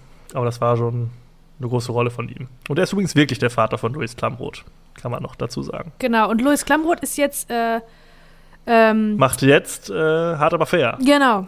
Der ist genau. jetzt Moderator. Der hat gar nicht mehr so viel ähm, Filme gemacht, also Schauspiel, sondern ist jetzt seit diesem Jahr hat er Frank Plasberg beerbt bei Hart aber fair. Und ist mit Luisa Neubauer angeblich zusammen. Wohl zusammen. Also hier von Fridays for Future. Mhm. Aber die hat jetzt ganz andere Probleme gerade. ähm, dann spielen noch mit äh, Johanna Gastdorf. Die hat in Sophie Scholl mitgespielt und in Die Welle. Die spielt die Mutter der Familie. Sascha Göpel haben wir noch. Lukas Gregorowitz, den kennen wir natürlich. Äh, aus Von Lambok Lambok, und ja. Solino. Katharina Wackernagel, Peter Franke und Mirko Lang. So, äh, Katharina Wackernagel hat noch im Bader-Meinhof-Komplex mitgespielt. Ansonsten, wenn man so durchguckt, ist immer irgendwie Soko, hast du nicht gesehen und Tatort irgendwas. Und das ist bei mir auch immer so ein Problem, wenn ich über deutsche Filme recherchiere, dann sehe ich diese ganzen Namen und gucke mir so diese Filmografien durch und ich weiß dann gar nicht, welchen von diesen Filmen nenne ich denn da so als Referenz, Ja. weil ich weiß nicht, welcher, welchen davon man vielleicht kennen müsste. Ja, ja. Keine Ahnung. Tut mir auf jeden Fall leid. Auf jeden Fall alles äh, verdiente deutsche Schauspieler. Viele Daumen von hoch. den, äh, wobei viele von den ähm, Schauspielern, die die deutsche Nationalmannschaft spielen, äh, verkörpern, sind äh, tatsächlich, äh, also sind Schauspieler mit zumindest fußballerischem Hintergrund. Genau, Wenn es nicht sind eigentlich sogar eher Fußballer, Fußballer, die, genau, die eher äh, da das Schauspiel erlernt haben. Genau. Es ist das alte Armageddon-Problem. Es ist leichter, äh, Ölbohrpersonal beizubringen, zum Mond zu fliegen, als äh, Astronauten, wie man ein Loch bohrt. es ist scheinbar hier einfacher, Fußballspielern das Schauspielen beizubringen, als äh, Schauspielern, wie man richtig Fußball spielt. Denn Ja. ja, Fußball ist im Film nicht so die ideale Sportart, muss man sagen. Also da haben die Amis mit ihrem Football und Baseball doch immer irgendwie, bringen die besseren Sportfilme heraus. Mhm. Fußball lässt sich nicht so gut abbilden irgendwie. Das liegt vielleicht du? auch daran, dass man selbst das so viel schon gesehen und konsumiert hat, dass man immer direkt merkt, dass da irgendwie so ein bisschen was off ist irgendwie so, dass so ein bisschen Ja. wirkt das so ein bisschen langsam Man, und man versteht das, wir verstehen das Spiel einfach besser, deswegen glaube ich, äh, ja, ne, das kann sein, aber es wir ist auch so, es ist auch nicht so cine, cineastisch irgendwie so, ne? Also beim Football hast du immer so dadurch durch geht, diese ich weiß Unterbrechung nicht, ich und glaube, so. ja, naja, ich weiß nicht, ich, ich finde schon, ich, nur um das schon mal zu, vorwegzunehmen, ich finde allerdings, dass hier das nicht besonders gut inszeniert war, das finale Spiel, dieses große, wo Ja. im Sportfilm alles drin mündet, dieses große Endspiel, ne, äh, da, das hat mich wirklich gestört. Das, war nicht, das waren nicht die richtigen Bilder. Da hätte ich mir andere Bilder gewünscht und einen anderen Schnitt. Einfach wie, Ja. viel mehr, wie wir ein Fußballspiel tatsächlich gucken im Fernsehen. Genau, ja das ist nämlich das 100 Problem. Jahren, ne? Dadurch, dass du halt, wenn du Sport filmst, du kannst dich der Bilder bedienen, die man kennt, also eine Mhm. große Totale irgendwie, ne, ein Fußballfeld. Dann ist natürlich sehr schwierig zu choreografieren, sag ich mal auch. Und Das irgendwie, stimmt. da fällt natürlich auch noch mehr auf, wer es drauf hat und wer nicht. Man bedient sich dann immer vieler so Close-Ups. Das ist beim Fußball ein bisschen doof, weil das alles unten an den Beinen stattfindet. Ja. So, Und das dann ist beim, und beim Football oder so immer gut, ja. weil du auch viel so auf die Gesichter mal gehen kannst. Sie haben Sachen in der Hand, das fi- findet also alles eine Etage weiter oben statt. Ja, ja, beim Fußball gibt es zwar Kopfbälle, Hast aber dann, recht, hast du immer ja. diese, dann hast du immer diese schlechten Bilder, wo dann irgendwie so zwei Spieler ins Bild springen und so einen Kopf weg, so einen Ball wegköpfen. Das ist dann immer so ein Zwischenschnitt noch irgendwie. Ja, also Fußball ist generell, finde ich, bietet sich sehr, sehr schlecht an. Es gab auch mal so eine Filmreihe Goal, hieß sie, glaube ich. Das war so eine Trilogie, wo es auch um so einen aufstrebenden Fußballer ging. Ah, das hat auch nicht so richtig funktioniert. Wenn man sich da so Sachen, es gibt ja viele so Baseballfilme, da hast du auch mehr so diese, das ist von der ganzen Dramaturgie dieses Sports, das auch mehr so auf ja, diese klar, Spannung weil es, auch auf, ausgelegt. weil es ne? auch auf eine Person dann im Zweifel. Genau, Das ist es- ja genau, höchstens ist beim der, Elfmeterschießen. Der Quarterback oder so, der, ne? Und beim Fußball ist dann immer, okay, es ist die letzte Minute, jetzt muss irgendwie, ne, wer macht jetzt das Tor oder ne, oder Elfmeter oder so. Du hast halt mehr auch mal diese, diese Momente zum Innehalten. Fußball ist halt so ein Sport, der fließt ja die ganze Ja, Zeit ja, durch. ja, so. Du das hast keine stimmt, ja. Unterbrechung. Du hast halt auch schwer, dann so Charaktermomente irgendwie in so einer, ja, eigentlich dann Action-Szene quasi unterzubringen irgendwie. Ne? Das ist Mhm. halt alles ein bisschen, es ist nicht ideal. Und ähm, das ist Wo, auch obwohl wir ein- Fußball beide sehr lieben, das muss man vielleicht noch das ist halt, ne? ne? da, können wir gleich äh, auch noch drüber äh, sprechen gerne. Und ich liebe ja auch Sportfilme. Deswegen, Ja. ja. Und deshalb, äh, dieser Film ist zu einem Teil ein Sportfilm, zum anderen Teil ist es halt ein Familiendrama. Und keins von beiden funktioniert so richtig perfekt. Beides für sich spannend, aber zusammen, na, geht so. Ich kann verstehen, dass man sich nicht nur auf die Nationalmannschaft konzentriert hat, wobei das vielleicht auch besser gewesen wäre, weil so Sportspiele sind ja nicht einfach nur durch die tollen Sportauf äh, Sportfilme, sind ja nicht durch diese Aufnahmen von Sport toll, sondern durch diese Charaktere, die da miteinander, ne, so die, das ist ja auch wieder dieses Team. Wie die aneinander ne, wie, wachsen, ne, wie die genau, stark werden durch den anderen. Und das ist ja auch das, was die meisten Sportfilme ausmacht, dass du halt diese unterschiedlichen Charaktere hast, irgendwie, die dann irgendwie zusammenwachsen und dann den vermeintlich übermächtigen Gegner stürzen irgendwie. Und hier hast du halt viele Fußball. Du hast einmal Helmut Rahn, ähm, gespielt von Sascha Göpel, der hier äh, quasi unser Anker ist. Spielt es auch ganz okay, sag ich mal, aber die sind alle sehr glatt und sehr, haben eigentlich alle keinen Charakter, diese ganzen Fußballspiele. Die haben alle einen Akzent, äh, Dialekt, meine ich. die kommen aus allen unterschiedlichen Orten von Deutschland, aber die sind, du kriegst nie ein Gefühl für dieses Team irgendwie. Das finde ich ein bisschen das schade. Das stimmt, das finde ich auch schade. Also es fängt an, in, in Anfängen gibt es das. Hier, wenn du, wenn du so Szenen hast zwischen zwei Spielern auf dem Hotelzimmer und so und wie die so ja. unterschiedlich sind, dann denkst du, ah ja, das ist interessant, da gehen wir mal weiter in die Richtung. Kommt so, aber das, dann nicht. Aber es gibt keinen Payoff dafür, ne? Das nee, ist irgendwie so ein bisschen, als ob da was geplantet ist, was nicht was genau, und gerade beim Fußball wird uns ja immer so elf Freunde müsst ihr sein, ne? Und ne, das wird immer, immer so vorgebetet. Das kommt halt so gar nicht rüber. So die meiste Screentime hat tatsächlich dann der, der äh, Trainer, gespielt von Peter Franke. Ähm, der kriegt dann immer so Pressekonferenzen, wo er dann mal so ein bisschen und ein paar Charaktermomente, der hat noch so eine Unterhaltung mit so einer ähm, Putzkraft irgendwie und so, da wird so ein bisschen was. Aber diese Fußballspieler sind wirklich alle austauschbar irgendwie. Hast du ja, gesehen, langweilig. die sind teilweise auch, die sind eigentlich fast alle fast immer nachsynchronisiert, ne? Hast, ist dir das ja, aufgefallen? Echt? Ich glaube, Nein. das ist bestimmt, ähm, kann ich mir vorstellen, dass die vielleicht, weil die alle Dialekt sprechen mussten. Akzent? Ja, Nee, Akzent. Ähm, also verschiedene Gegenden aus Deutschland, irgendwie der Schwabe und so. Äh, und ich, vielleicht haben das die Darsteller nicht, nicht, so hingekriegt. Das ist natürlich auch nicht so einfach. Und die sind fast alle äh, nachsynchronisiert, ja. ja. Unser, unser nee, sind halt natürlich nicht. Der hat auch Pottdialekt ja. gesprochen. Auch ganz ja. okay, ne? Ähm, ja, aber man merkt dann auch immer, es ist auch so so übertrieben dann immer alles, ne? Damit ja, es ist ein bisschen ein Schnuff zu viel. Es ist ein, ein Schnuff ja, zu viel, als dass man denkt, der ist ein echter. Natürlich. Genau, also man, ja. wir hören, dass, dass der kein echter Ruhrpottler ist. Genau, ja. Würde ich jetzt und mal die so anderen sagen. sind halt nur wegen ihrer fußballerischen Fähigkeit und wegen ihrer, ihres Aussehens dann halt, dass sie halt ähnlich aussehen wie die originalen Vorbilder gecastet wurden. Hier der eine, der Fritz Walter spielt, sieht so ein bisschen äh, aus wie Henry Cavill. Ja, stimmt, stimmt. Ja, ja. Äh, weißt du was? Ich glaube, der ist sogar äh, Ruhrpottler. Ich habe das falsch gesagt, aber der hat das vielleicht ein bisschen zu stark verstärkt. Zu stark auf die sein, Tube ja. gedrückt mit seinem Dialekt, ne? Ja. Ähm, ja, ich glaube, der kommt sogar aus dem Ruhrpott, sorry. Ja. Ich würde aber äh, tatsächlich erstmal auf die Geschichte, also die Hauptgeschichte quasi eingehen. Denn äh, vor dem Hintergrund dieser Weltmeisterschaft findet halt diese Familie wieder zusammen. Also wir haben äh, eine Familie bestehend aus Mutter, Tochter und zwei Söhnen. Einer von denen ist halt äh, Matthias, quasi unsere Hauptfigur. Und da kommt halt irgendwann der Vater nach zehn Jahren Kriegsgefangenschaft, kommt halt nach Hause und äh, alles ist anders irgendwie, ne? Die Kinder sind irgendwie anders erzogen und traumatisiert natürlich auch vom, vom Krieg und von der Gefangenschaft und ja, eckt halt überall an und kann sich nicht so richtig integrieren. Und das ist ja eigentlich an sich eine super spannende Geschichte so. Ne? Wir kennen das aus amerikanischen Filmen häufig, ne, mit äh, dem Vietnamkrieg irgendwie, ne? Und das dann so Soldaten nach Hause kommen und da auf einmal gar nicht als gefeierte Helden irgendwie ankommen, sondern sich erstmal irgendwie ganz unten anst hinten anstellen müssen in der Gesellschaft. Und das ist ja auch so ein bisschen. Ich finde das an sich eine super spannende Sache. Aber auch da, dadurch, dass es halt auf der anderen Seite noch ein Sportfilm ist, ist auch zu wenig Fleisch dran wieder irgendwie. Und ich sage, hätte auch mehr sein können. Ja, also ich finde auch diese, diesen Erzählstrang, den finde ich tatsächlich den, der ist am gelungensten. Ne? Also diesen, ja. mit der Familie, den finde ich wirklich echt gut, weil das ist äh, so interessant, auch diese ganze Generation traumatisierter Männer. Das sind wahrscheinlich ja. unsere wären wahrscheinlich so ganz grob unsere Großväter, ne? Also die Generation, die ähm, nach dem Krieg ja. heimgekehrt ist, nach dem Zweiten Weltkrieg und äh, die sind, die sind alle traumatisiert, die haben PTSD, die haben, die sind verstört. Aber damals war es ja auch noch nicht so von wegen irgendwie, dass ähm, äh, mentale Gesundheit überhaupt irgendeine Rolle spielt, sondern da wird nicht geheult, da wird weitergemacht und da wird draufgehauen und so.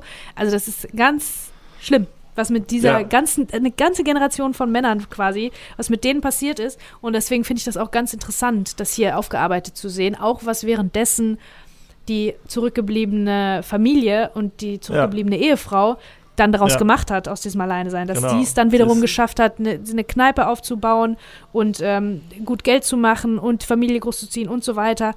Ähm, das finde ich schon, finde ich interessant und wie du sagst, hätte ruhig, hätte gerne noch mehr äh, sein können. Oder? Ja, das fand ich auch wirklich das Spannend, also das Spannendste an dem Film. Auch dadurch, dass das natürlich im Ruhrgebiet versiedelt ist, wo Voll, wir ja, ja. auch aufgewachsen sind. Und auch Kulisse und, und ähm, Ausstattung und so, Kostüm, alles wirklich toll. Also Ja. ist jetzt nicht, hat jetzt nicht die riesen White Shots. Man sieht schon, das ist alles irgendwie so auf irgendeinem Hinterhof so ein bisschen gedreht worden. Ja, so aber ich so habe schon immer CGI im Ausschau. Hintergrund. Ja, ja, aber ich habe schon immer Ausschau gehalten, diese kleinen äh, Zechensiedlungen, diese kleinen Straßen, da gibt es ja, Ja, hier genau. noch äh, die ein oder Man andere. kennt das, ja. Und dann Genau. denke ich, ach, ist das vielleicht die, wo meine Tante wohnt? Ah, die könnte sein. Ne? Also, weil ich weiß ja, dass Ja. da auch ab und zu mal gedreht wird tatsächlich. Weil, also das spielt quasi in einer anderen Zeit, aber hier, an diesem Ort, wo wir sind. Ne? Also, Genau. ich wohne ja auch ganz in der Nähe von, äh, von der Zeche Zollverein. Und man sieht tatsächlich oft die Schornsteine. Es ist mir in dem Film aber aufgefallen, dass das hier so ein bisschen verklärt wird, wie Paris mit seinem Eiffelturm. Dass Ja, man dass hier in Essen einfach in jedem Bild ist ein Schornstein zu sehen Ja. im Hintergrund. ähm, wenn ich aber darauf achte, ist das hier im Umkreis tatsächlich so. Im Umkreis von der Zeche Zollverein. Ja, Ja. ja, das fand ich auch echt spannend. Ne? Und auch, wie du gesagt hast, mit der Mutter, die ja wirklich eine klassische Trümmerfrau ist, ne? die halt das, die halt Deutschland wieder aufgebaut haben.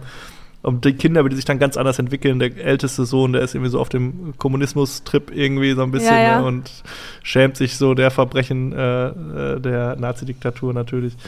Und die Tochter ist so sehr ne, auf amerikanisch irgendwie, ne, und Musik und sowas. Und hm. der Sohnemann ist der kleine Sohn ist einfach nur Fußball irgendwie. Und das ist dann auch der Anker, wo er dann irgendwann mit seinem Vater wieder connected, weil der Vater auch früher Fußball gespielt hat irgendwie. Und an sich wirklich eine, eine interessante, spannende Geschichte. Und da hätte man gerne mehr von gesehen, wobei ich eigentlich immer diese deutschen Filme, die sich mit unserer eigenen Geschichte befassen, das ist ja eigentlich scheinbar immer das Einzige, was wir können und Kinderfilme. ja, gefühlt. genau. So, ne, da bin ich so ein bisschen drüber, aber in dem Fall war ich echt investiert und dachte auch, das ist echt spannend. Und auch Peter Lohmeier streckt sich nach Kräften und macht das auch echt gut. Ich ähm, finde hätte ein bisschen mehr sein können. Ich finde so, ja, es geht dann am Ende ein bisschen schnell, so seine Wandlung irgendwie. Hm, Ich glaube Aber- aber, hier hat Sönke Wortmann tatsächlich versucht, äh, wirklich nach, einem, nach dem Vorbild von Hollywood-Filmen das zu inszenieren, dass das alles nicht zu tief ist und nicht Ja. zu äh, schwer, weil deutsche Filme neigen ja gerne auch mal dazu, so ein bisschen schwer und ein bisschen künstlerisch und so weiter zu Ja, ja, sein. das und stimmt. zu lange dann jeweils noch das Close-up zu halten, damit man auch wirklich spürt, was in dem Gesicht von den Leuten losgeht und so weiter. Ähm, da, das macht es natürlich manchmal ein bisschen sperrig, äh, unterstelle ich jetzt Ja. mal. Und ich glaube, Sönke Wortmann hat wirklich bewusst versucht, darauf zu verzichten. Und ich glaube, der hat das schon absichtlich gemacht, dass das Ganze, der ganze Film, so ein bisschen an der Oberfläche ja, bleibt. Das soll ja auch ne? immer noch, es soll ja auch immer noch ein Ja. Familienfilm mit, mit äh, ja, Happy End sein, vor allen Dingen. Mm. Aber äh, ja, es gibt da Beispiele aus anderen Ländern, die da natürlich ganz anders mit umgegangen sind mit diesem Thema. Ja, das heißt, wir haben im Prinzip diese zwei Handlungsstränge, die zwei großen Handlungsstränge, die beide zusammen auch nicht so gut funktionieren. Es gibt da diese Connection zwischen Matthias und äh, Helmut Rahn, die so am Anfang in den ersten paar Minuten so ganz kurz etabliert wird und dann sind die ja nur noch getrennt bis zum Endspiel dann. Ja, Ja, das klappt jetzt auch, das ist auch nicht so richtig glaubhaft irgendwie, ist auch so ein bisschen märchenhaft alles so. mm. Und ja, ja, dadurch stimmt sind die schon. sehr voneinander geteilt, diese beiden Handlungsstränge. Und keiner von denen funktioniert dann so richtig zu 100 Prozent. Das ist so schade irgendwie. Und ähm, am Ende, klar, wir wissen es alle, endet es damit, dass Deutschland halt Weltmeister wird. Und ähm, da wird uns dann nochmal ganz schnell auch so ein bisschen gezeigt, was das auch für das Land, es wird angedeutet, was das für das Land bedeutet hat. Weil es war ja so der erste Moment nach dem Krieg, wo man mal wieder stolz sein konnte, quasi Deutscher zu sein ne, und Mhm. nicht sich dieser Schuld aufgeladen hat und sich geschämt hat quasi eher Mm, mm. dafür. Und das war ja wirklich sinnstiftend, also für die ganze Bundesrepublik damals. Ne? Und Mhm. ähm, das wird aber nur so ein bisschen so angedeutet. Da sehen wir dann so ein paar Ausschnitte, dass halt ganz viele Leute halt gleichzeitig mitfiebern und so ne? und das irgendwie so ein bisschen, ja, was ausgelöst hat. Und das, also was ähnliches haben wir ja auch erlebt 2006, wo wir nicht, Oh zwar ja. nicht Weltmeister geworden sind, aber wo halt dieser ganze, im Prinzip kann man sagen, es ist wie so ein, ja, dass da, damit diese Evolution abgeschlossen wurde. Ne? Es hat, glaube ich, so 54 angefangen. Mm. Und ich glaube, 2006 war wirklich so der Höhepunkt, wo dann wirklich, äh, man wirklich sich als neues Deutschland verstanden hat, würde ich jetzt einfach mal so ganz hochtrabend behaupten. Ich glaube wirklich, dass das schon. Wenn man das alles, wenn man die deutsche Geschichte an Fußball äh, jetzt wirklich festtackert, dann ja, dann glaube ich, ähm, sind die, diese Ja. beiden Jahre schon wirklich sehr, sehr, sehr ähnlich signifikant gewesen, doch. Ja, auf jeden sein. Fall. Und ähm, ja, hier haben wir das Endspiel, du hast es schon angesprochen. Das ist natürlich sehr ikonisch, auch durch den Radiokommentar, den wir kennen. Genau, ähm, und ich bin gar übrigens nicht sicher, ob das, ich, ob das, ich bin gar nicht sicher, ob Leute, die nicht äh, so viel die A40 befahren, ob die, ob das denen auch so im Ohr hängt immer, weil wir wissen ja, äh, auf der A40 ähm, Ja, auf da unserer gibt Autobahn, es ja, äh, auf unserer Nachbarschaftsautobahn, da ähm, gibt es diese ähm, Radioübertragung, Rahn müsste schießen, Rahn schießt, Tor, Tor, Tor, auf den Brücken als Schrift, größer als Ja, die. Autobahnschilder. Und das sehen wir jeden Tag. Ne? Also das ist wirklich maßgeblich fürs Ruhrgebiet, für den Pott an sich. Ich weiß nicht, ob jetzt ein Münchner das auch so empfindet, ob der das auch fühlt und diese, diese Radiomoderation immer im Ohr hat, ne? Keine Ahnung. Ja, das, das das weiß ich tatsächlich auch nicht. Also, ja, Helmut Rahn natürlich hat übrigens beim SV Alten Essen angefangen, Fußball zu spielen. Wuhu, Altenessen, wuhu. und ist äh, ja eine absolute Essener Legende halt, ne? Also und auch für den deutschen Fußball natürlich, also eine absolute Legende. Es war das, es wurde zum Tor des Jahrhunderts gewählt damals, Ja, äh, das Tor.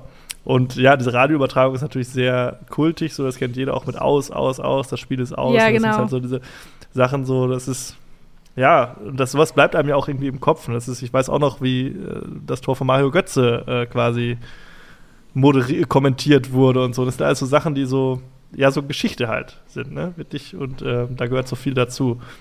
Hier ist man übrigens nicht der Versuchung erlegen, den Originalton dieser Radioübertragung zu nutzen, sondern man hat das quasi nachspielen, nachsprechen lassen mhm, von äh, okay. jemandem.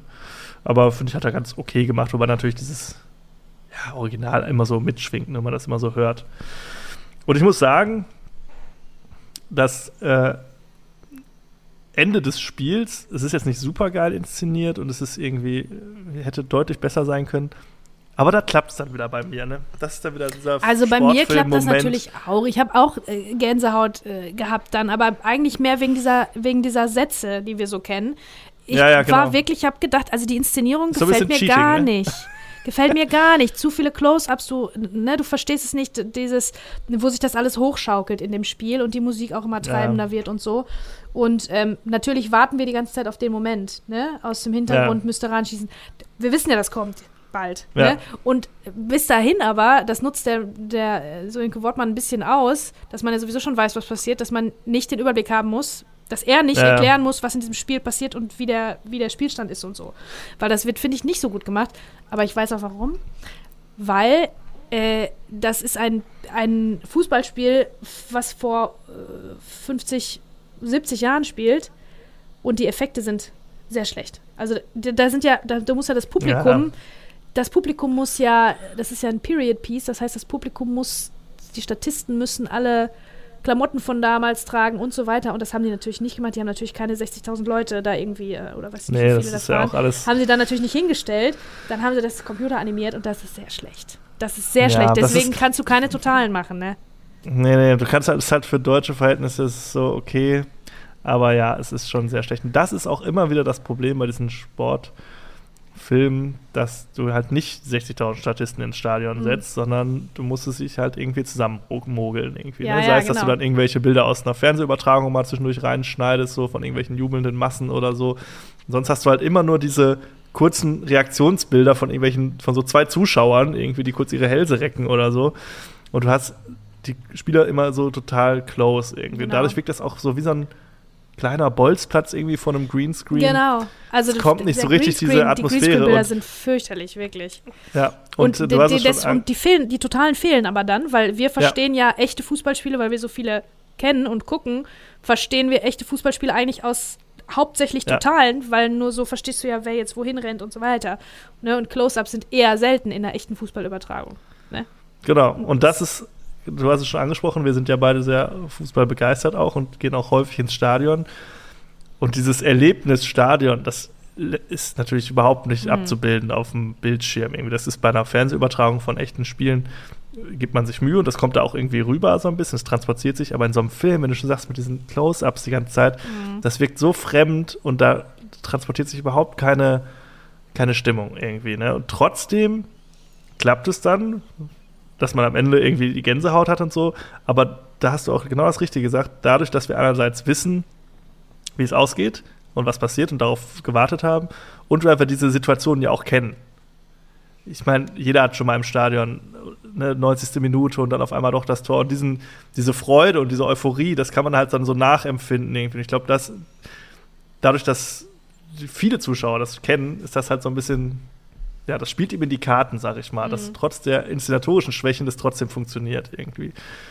Und ähm, ja, ich musste auch am Ende, ich war am Ende auch irgendwie fast schon eine Träne, weil ich irgendwie so, ich bin, ich bin ja generell bei Sportfilmen so an, so leicht anzufassen, aber gerade bei Fußball, ne, das, es gibt ja keine Sache, die einem so viel Freude und so viel Leid irgendwie so ja. zufügt, ne? was ja so schön ist, ne? dass man überhaupt zu offen ist und zugänglich für solche Emotionen. Das ist so was Fall. Banales wie ein Sport, das in einem auslösen kann. Aber ich habe in meinem Leben, ja. glaube ich, noch nie so vielen fremden Menschen in den Armen gelegen wie bei irgendwelchen Fußballspielen oder so. Ne? Und das ja. ist ja irgendwie was Schönes so. Ja, Fußball. Das ist halt so schade, dass das. Super dass emotionale das Sache, ne, für uns. Das ja, und dass sich das so gar nicht transportieren lässt, ne, durch den Film. Ja, das, was heißt gar nicht? Also ein bisschen, ne, wie, wie gesagt, also, aber die haben ja versucht, ja. Er, er hat ja versucht, das ein bisschen zu transportieren, auch die Faszination Fußball, auch mit äh, äh, dem Journalisten und seiner Frau.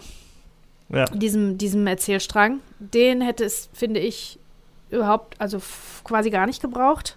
So richtig. Nee, ne? Ich kann schon verstehen, weil die so ein bisschen so die Gesellschaft widerspiegeln auch. Da ist auch viel immer so im, wie, ne, dass die auch so ein bisschen sich kabbeln immer. Die Frau versteht das alles nicht so richtig oder ne, hinterher ist sie doch ein. Klischee. Ja, ja. Hinterher ist sie dann doch huckt und löst quasi auch den großen Anfeuerungsruf aus und so. Natürlich alles märchenhaft, so ein bisschen ausgeschmückt irgendwie. Ja.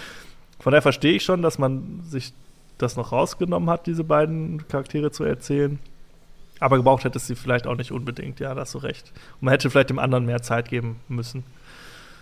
Genau. Oder halt sich wirklich nur auf eine Sache konzentrieren, ne? dass man vielleicht nur die Geschichte der Familie erzählt und das Fußballspiel wirklich nur so im Hintergrund, weil es gibt eine Szene, für mich die beste Szene im ganzen Film, wo das Halbfinale stattfindet. Und eigentlich sehen wir die ganze Zeit keine Fußballspiele außer das Endspiel. Aber es findet das Halbfinale statt und wir hören den Radiokommentar und sehen dazu aber Jugendliche im Hinterhof super, die Fußball ja. spielen. Ja, ja. Und das ist genial, weil die quasi so ein das bisschen die Spielzüge, die Spielzüge spielen die so ein bisschen nach, ne? Genau, und, und haben die gleichen Emotionen und so. Ja. Und das war, finde ich, das ist genial. Und das ist die mit Abstand beste Szene. Mhm, und das hätte im Prinzip gereicht, wenn man vielleicht das alles nur so über Radio oder Fernsehen so ein bisschen macht und davor vor diesem Hintergrund dann die Geschichte der Familie. Weil hier siehst du halt auch, und das ist ja auch das, was, wo Fußball ja eigentlich so hingehört.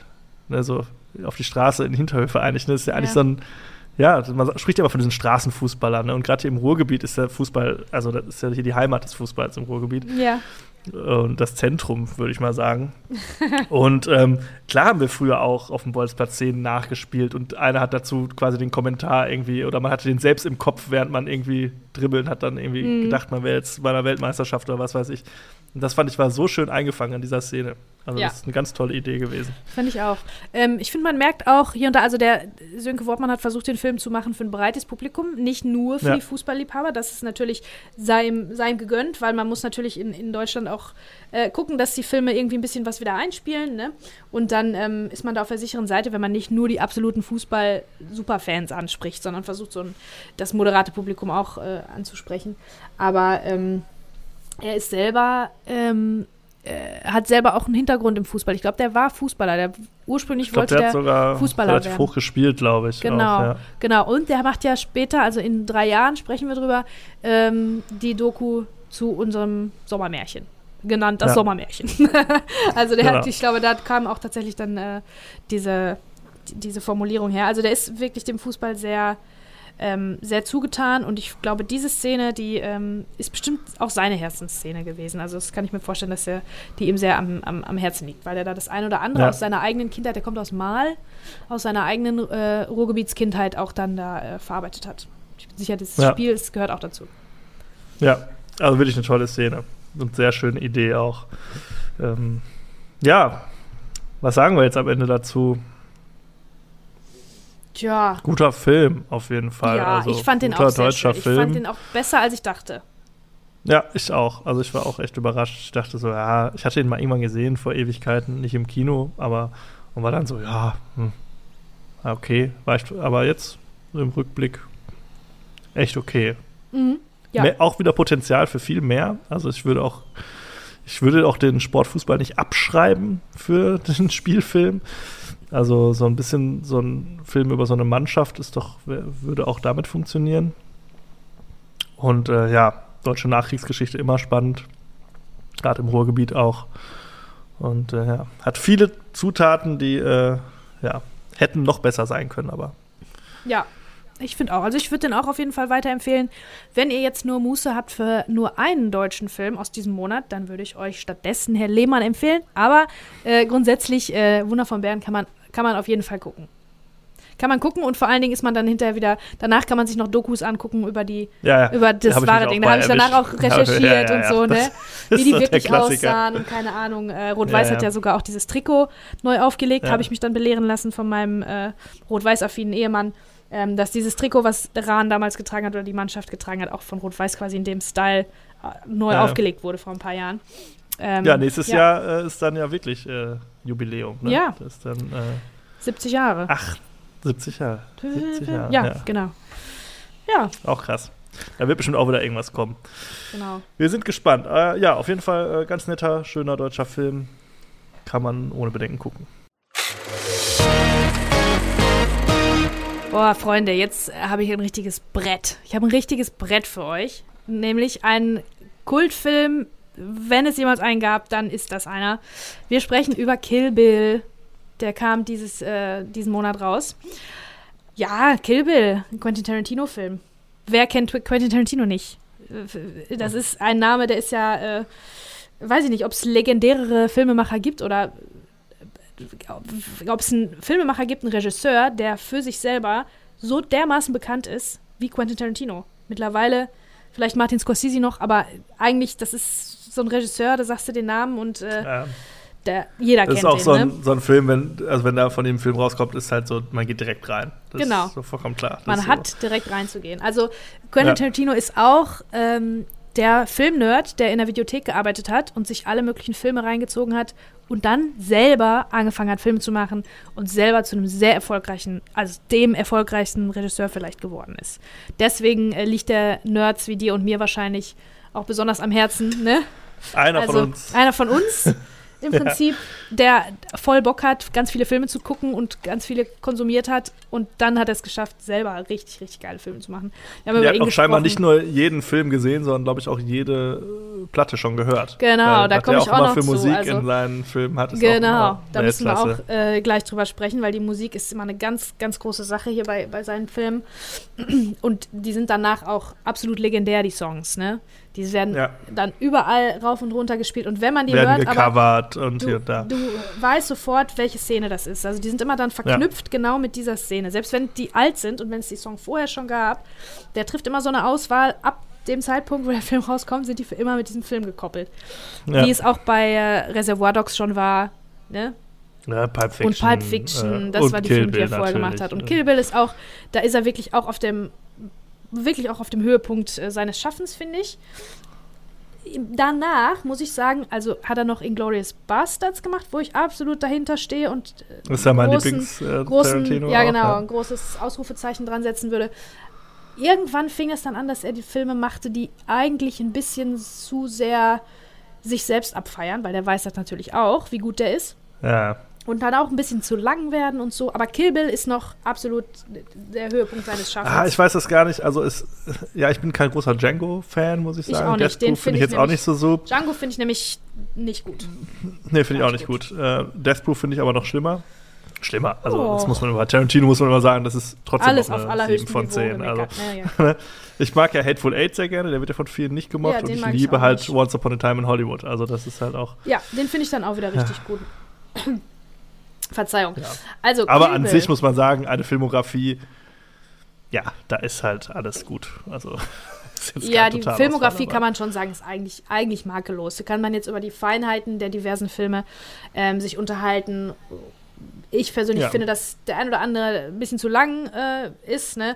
Aber hier Ja, sind es kommt ja nur noch einer, ne? Ja, genau. Er hat ja auch angekündigt, dass er neun, glaube ich, eine neun Filme, zehn, Zehn Filme will er insgesamt zehn machen. Filme insgesamt macht und neun davon haben wir jetzt schon gesehen. Wir haben zehn gesehen, aber bei Kill Bill ist ja die Besonderheit, dass das quasi ein Ah, Film ist in zwei stimmt. Teile aufgeteilt. Stimmt, Also- das kommt auch noch dazu. Kill Bill, das ist Teil 1 von Kill Bill. Also wir haben ähm, demnächst dann nochmal die, die Ehre, den zweiten Teil zu gucken. Ähm, Genau. So, also dieser Film ist nur für Quentin Tarantino-Film eine Stunde 50 lang, knackige eine Stunde 50, mit Uma Thurman in der Hauptrolle. Ähm, ja, und das ist im Prinzip eine Hommage an 70er Jahre Exploitation-Filme und auch Samurai, Martial Arts-Filme. Es geht um Rache. Wie bei so Ja. vielen Filmen äh, und bei allen oder bei Geschichten seit Anbeginn der Menschheit, seit man sich Geschichten erzählt. Rache ist immer ein ganz, ganz, ganz beliebtes Motiv. Und das hier ist der Rachefilm schlechthin. Also er hat auch wirklich Maßstäbe gesetzt für alles, was danach so kam irgendwie. Ne? Es geht um die, Ja. die Braut. Also äh, muss man vielleicht dazu sagen, es ist wieder alles ähm, episodenhaft, äh, also episodisch erzählt. Es gibt Episoden mit dann jeweiligen Kapitelüberschriften äh, auch, wie es eigentlich, glaube ich, bei jedem äh, Tarantino-Film ist.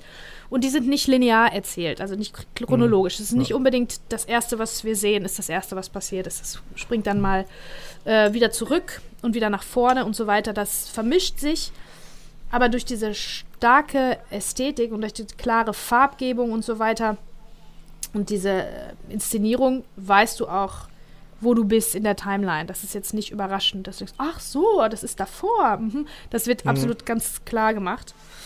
Ähm, ja, und Uma Thurman ist die Braut und die Braut, ähm, also wir wissen ihren Namen noch nicht. Der wird sogar, wenn er mal genannt wird von jemandem, wird da drüber gepiepst. Ähm, und die ist vor dem Altar in ihrem Brautkleid schwanger, halb fast zu Tode geprügelt worden, ins Koma geprügelt worden von Leuten, die offensichtlich ihre Kollegen waren, mit denen sie zusammengearbeitet hat, Leute, die sie kennt. Ein, ein so ein, äh, ein Squad, so eine geheime Einheit von, weiß ich nicht, Killern. von ja. Killern, ja, genau. Die so mit Schwertern unterwegs sind und. Naja, auf jeden Fall ist sie von denen aus Gründen, die wir nicht wissen, ähm, verprügelt worden, ins Koma geprügelt und dann wacht sie eines Tages auf. Aus dem Koma. Und jetzt sind sie auf Rache. Und dann macht sie Ja. eine Liste und sucht nach und nach die Leute, die ihr geschadet haben. Und im Rahmen dessen, also sind im Prinzip fette, fette Action-Set-Pieces auch. Also Kämpfe, ne? Also wir, Mhm. wir gucken uns hier verschiedene, verschiedene Schwertkämpfe an oder Messerkämpfe oder einfach auch nur Faustkämpfe. Und dazwischen wird uns ähm, Hintergrund gegeben. Noch nicht alles, weil im zweiten Film wird auch noch mal ganz viel erzählt. Ähm, ja, das ist im Prinzip die Story. Ja. Und das ist ganz, ganz großartig gemacht. Also die Ästhetik ist, Ja, ist super stark. ist so, zusammen so mit der polished Musik. auch dieser Ja. Film, ne? Da stimmt alles. Ja, da ja. stimmt wirklich jede Kameraeinstellung, jedes, also da ist alles perfekt. Ja, genau. Oh, wir haben das auch so abgefeiert damals. Ist mir dann nochmal aufgefallen, als wir den jetzt geguckt haben. Wir haben den so abgefeiert. Da ist ja wirklich, jede Minute ist irgendein Bild, was einfach total besonders ist und stark, was damals speziell war, wo du denkst, wow, cool, das habe ich so noch nicht gesehen, ne? Weiß ich nicht. Die Mhm. Kamera ist unter einem Glasboden und sie läuft da drüber. Dieser gelbe Anzug, in dem die da unterwegs ist, der eine Hommage ist an Bruce Lee, der hatte wohl mal so einen, Ja. äh, so einen gelben Anzug.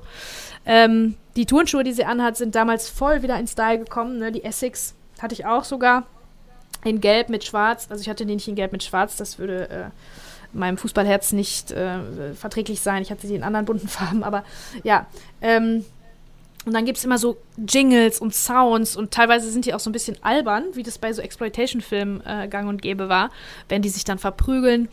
Ähm, ne, dann macht's diese typischen, diese typischen Geräusche, die man eigentlich, in, eigentlich eher trashig findet, aber so wie er das einsetzt, so wie das hier alles ähm, eingesetzt wird, ist das alles cool, cool. Also der Film ist cool, der ist die Coolness schlechthin, finde ich. Ja, äh, das ist.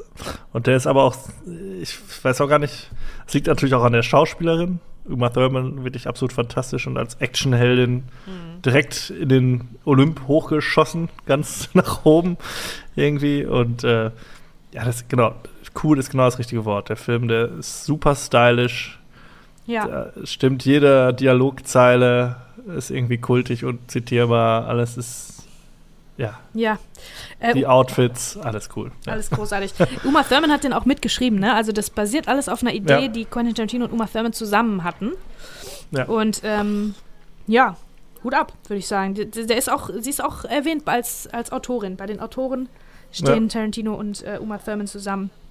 Wir haben ja auch noch ähm, David Carradine, der spielt Bill, der ist aber off-screen erstmal nur, wir hören ihn nur. Da muss ich sagen, war ich ein bisschen enttäuscht, weil auf Deutsch ist das so eine richtig geile Erzählerstimme, das könnte Frank so Glaubrecht, ja, Ja? perfekt.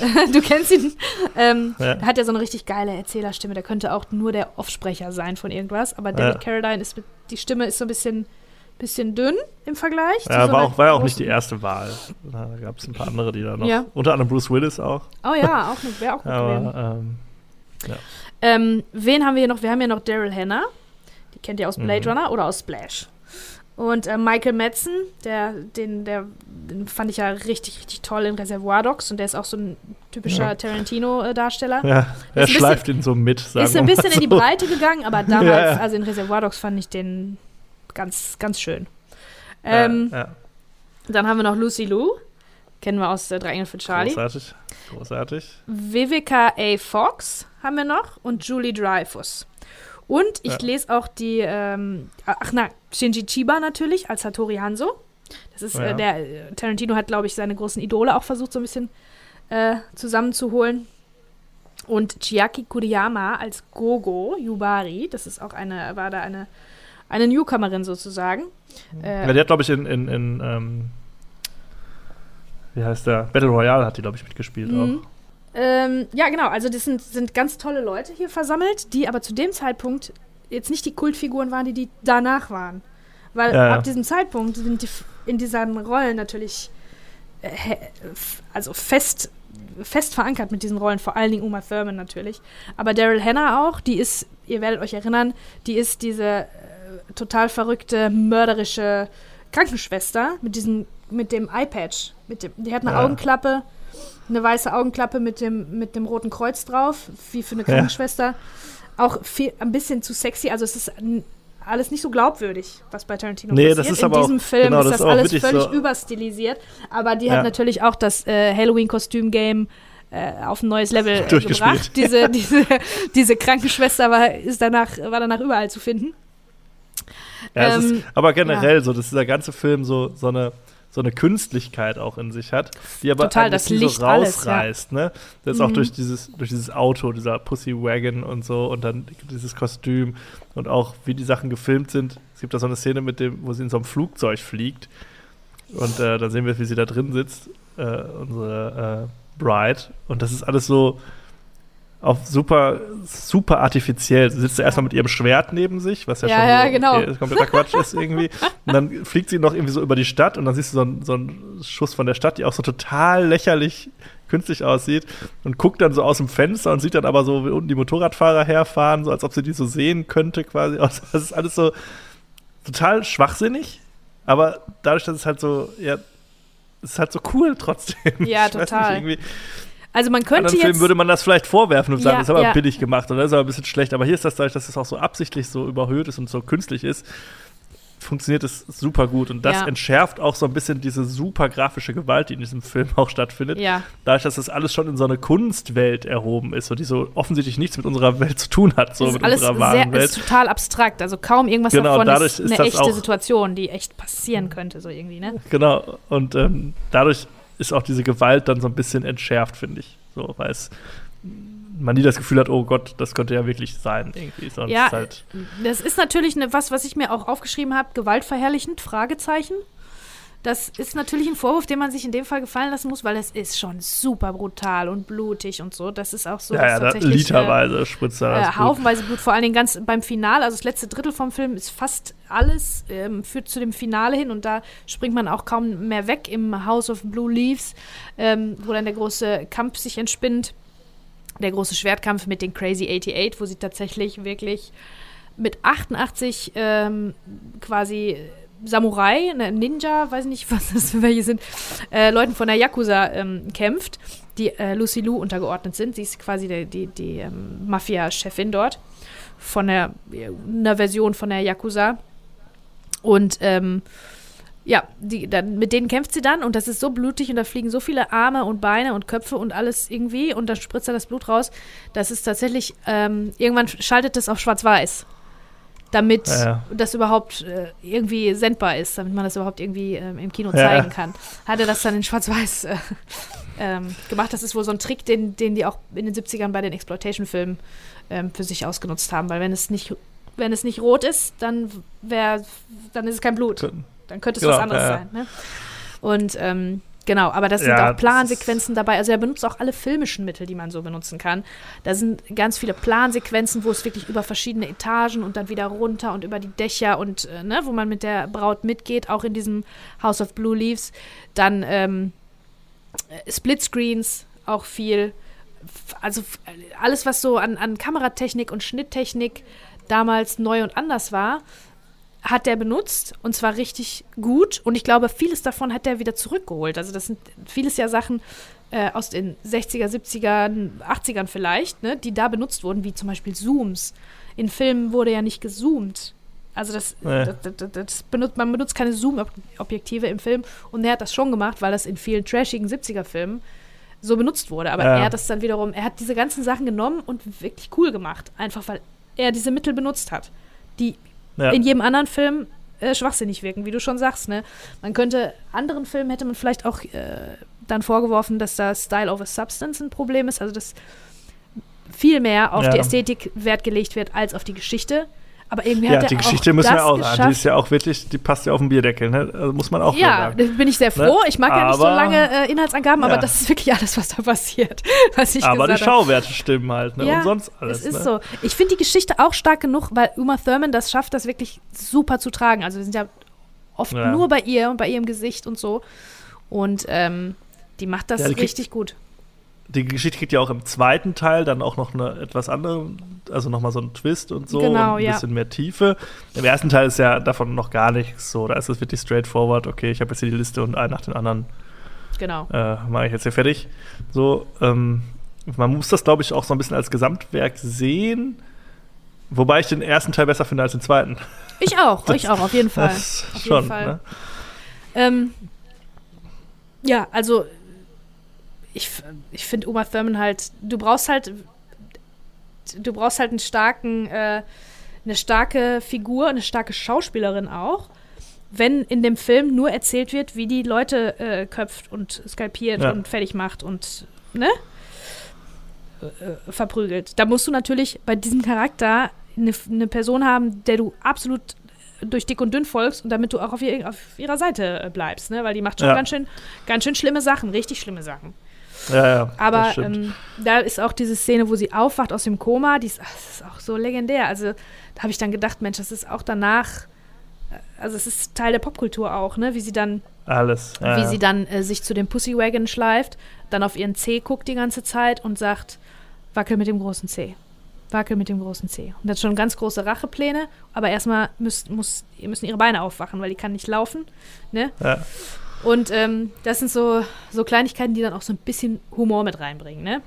Das sowieso, der hat auch echt so ab so Comic Relief Situationen zwischendurch. Die Mhm. braucht er auch. Mhm. Sonst wäre das wirklich so eine, also es ist ja an sich eine düstere Rachegeschichte, die ist aber jetzt nie so, dass man da irgendwie, ja, dass es zu düster wird. Sondern es ist immer dadurch, dass es auch mal zwischendurch was zu, zu schmunzeln gibt, ist es schon okay. Und das ist ganz wichtig, um diese ausufernde Gewalt und dieses eigentlich düstere Thema irgendwie erträglich zu machen. Mhm. So, das ist wirklich wichtig, weil ja, Gewalt hast du schon angesprochen, Gewaltverherrlichung, Fragezeichen. ist bei Tarantino ja immer so ein Thema, ne? Ja, ja. Also der, ähm, es gibt da äh, einige Interviews mit ihm auch und auch so irgendwie so ein Radiointerview oder so, wo er einfach sagt, ja, es macht halt einfach Spaß, ne? So auch solche Sachen zu. Ich glaube, also, und ich glaube das auch, dass er das eher so aus, äh, für Spaß Ich macht. der, ja, ich denke, so ganz richtig im Kopf ist der wahrscheinlich auch nicht. also, schon ein bisschen crazy Dude, so irgendwie. Ne, Bülzin würden jetzt sagen, er ergötzt sich vielleicht an Gewalt oder hat irgendwelche Gewaltfantasien. Man Mhm. weiß es nicht. Wir können nur das Ergebnis immer sehen. Das ist in den meisten Fällen sehr unterhaltsam und äh, sehr gut. Ja, ja. Ja. Also, ja, der Unterhaltungswert ist sehr hoch. Also ich war auch wirklich wieder, wieder begeistert und wie es möglich ist, so viel Popkultur, so vieles, was zum Kult geworden ist, in einem Film zusammen zu. Ja, das ist so ein bisschen wie. Matrix, Das Wirklich jede ne? Minute ist irgendwas, wo du Wo denkst, du denkst, ach, wie kann man ah. so viel richtig machen? Ja, ja. Wie Mhm. kann man so viel richtig machen? Das haben wir, ist ja auch bei, bei Matrix 1 zum Beispiel, wo du immer denkst, wenn ein Film eine so eine Sache hat, ne? Mhm. Eine Sache, die so kultig wird, dann hast du eigentlich schon gewonnen. Ne? Und Ja. dann gibt es so Filme wie Matrix, wie Kill Bill, die so, wo so jede Szene ist oder wo so viel davon drin ist, dass du denkst, Ja. das kann doch nicht sein. Wie kann, ein, wie kann eine Vision so gut sein? Ja. Das ist unfair. Das Also ich weiß, nicht. ich weiß auch nicht, ich glaube, der könnte, der hat Potenzial auf jeden Fall, mein Film des Jahres äh, zu werden.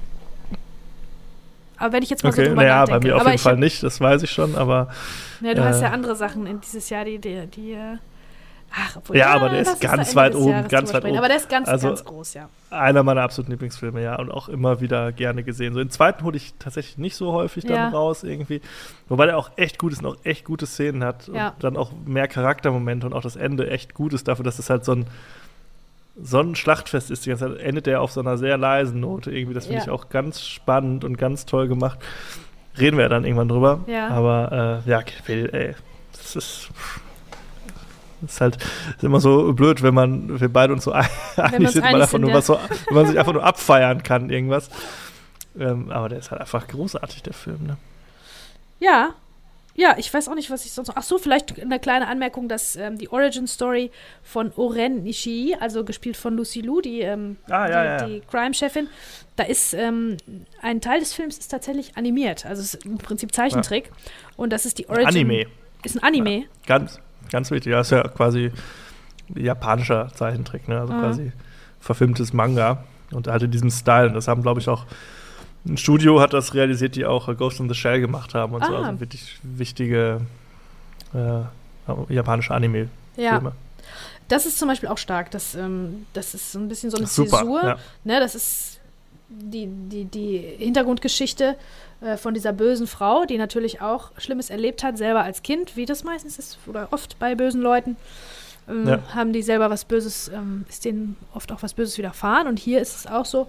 Und äh, das sind ist bestimmt 10 Minuten, 15 Minuten des Films, also schon Mhm. ordentlich lang. Es ist wie so ein kleiner, wie, ist wie, im Prinzip wie so ein Kurzfilm, der dann so eingebettet ist, wo man dann Ja. den Hintergrund erfähr, erfährt über Lucy Lus äh, Charakter. Auch, äh, auch stark, richtig stark.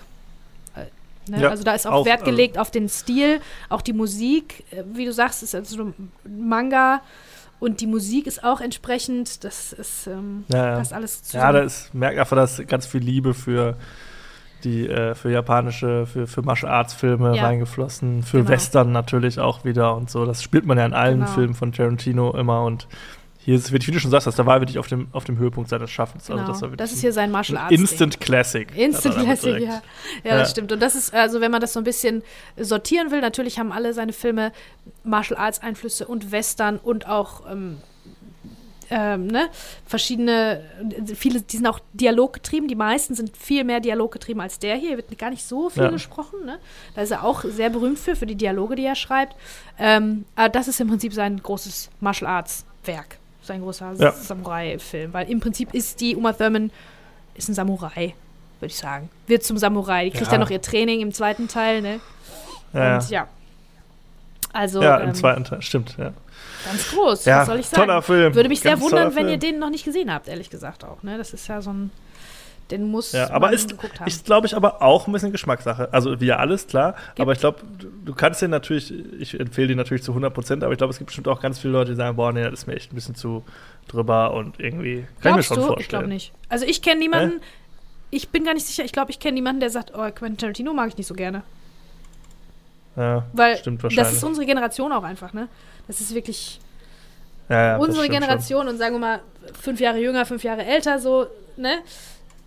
Das ist der Filmemacher unserer Generation, der unsere Popkultur geprägt hat. Alles, Ja, was wir, ne? Was wir als Popkultur empfinden, ist ganz, ganz stark geprägt von ihm. Ist natürlich auch solche Sachen, solche Phänomene wie Star Wars oder so.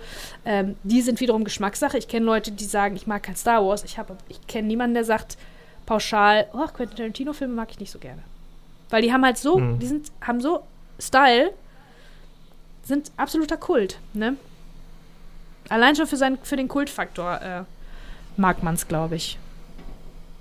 Ja, weiß ich Ja. nicht. Vielleicht äh, soll jemand kommen gerne zu mir und sagen, ich, ich mag keine Quentin Tarantino-Filme. Aber ich kann mich nicht erinnern, dass das schon mal jemand gesagt hat. dass ich jemanden kenne, der das nicht mag. Das stimmt. Wüsste Ne? ich jetzt auch nicht unbedingt.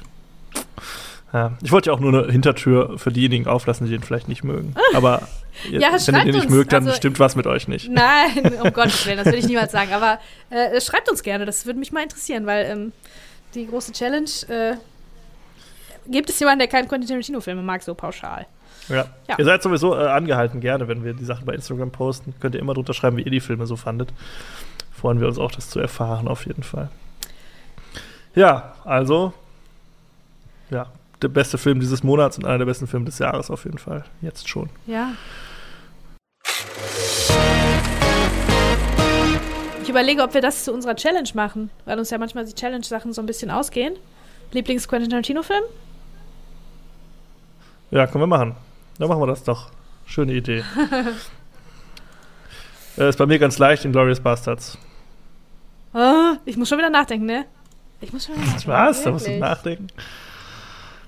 Ja, Ich würde Pulp knapp Fiction vor. sagen. Ja, nee, bei mir ist also Inglourious Bastards knapp vor Kill Bill. Pulp Fiction ist so im Mittelfeld, würde ich sagen. Naja, Mhm. aber dann haben wir es ja ganz schnell. Ja, Perfekt. Gute Idee. Super, ja, dann äh, war es das nämlich auch schon wieder für diese Folge.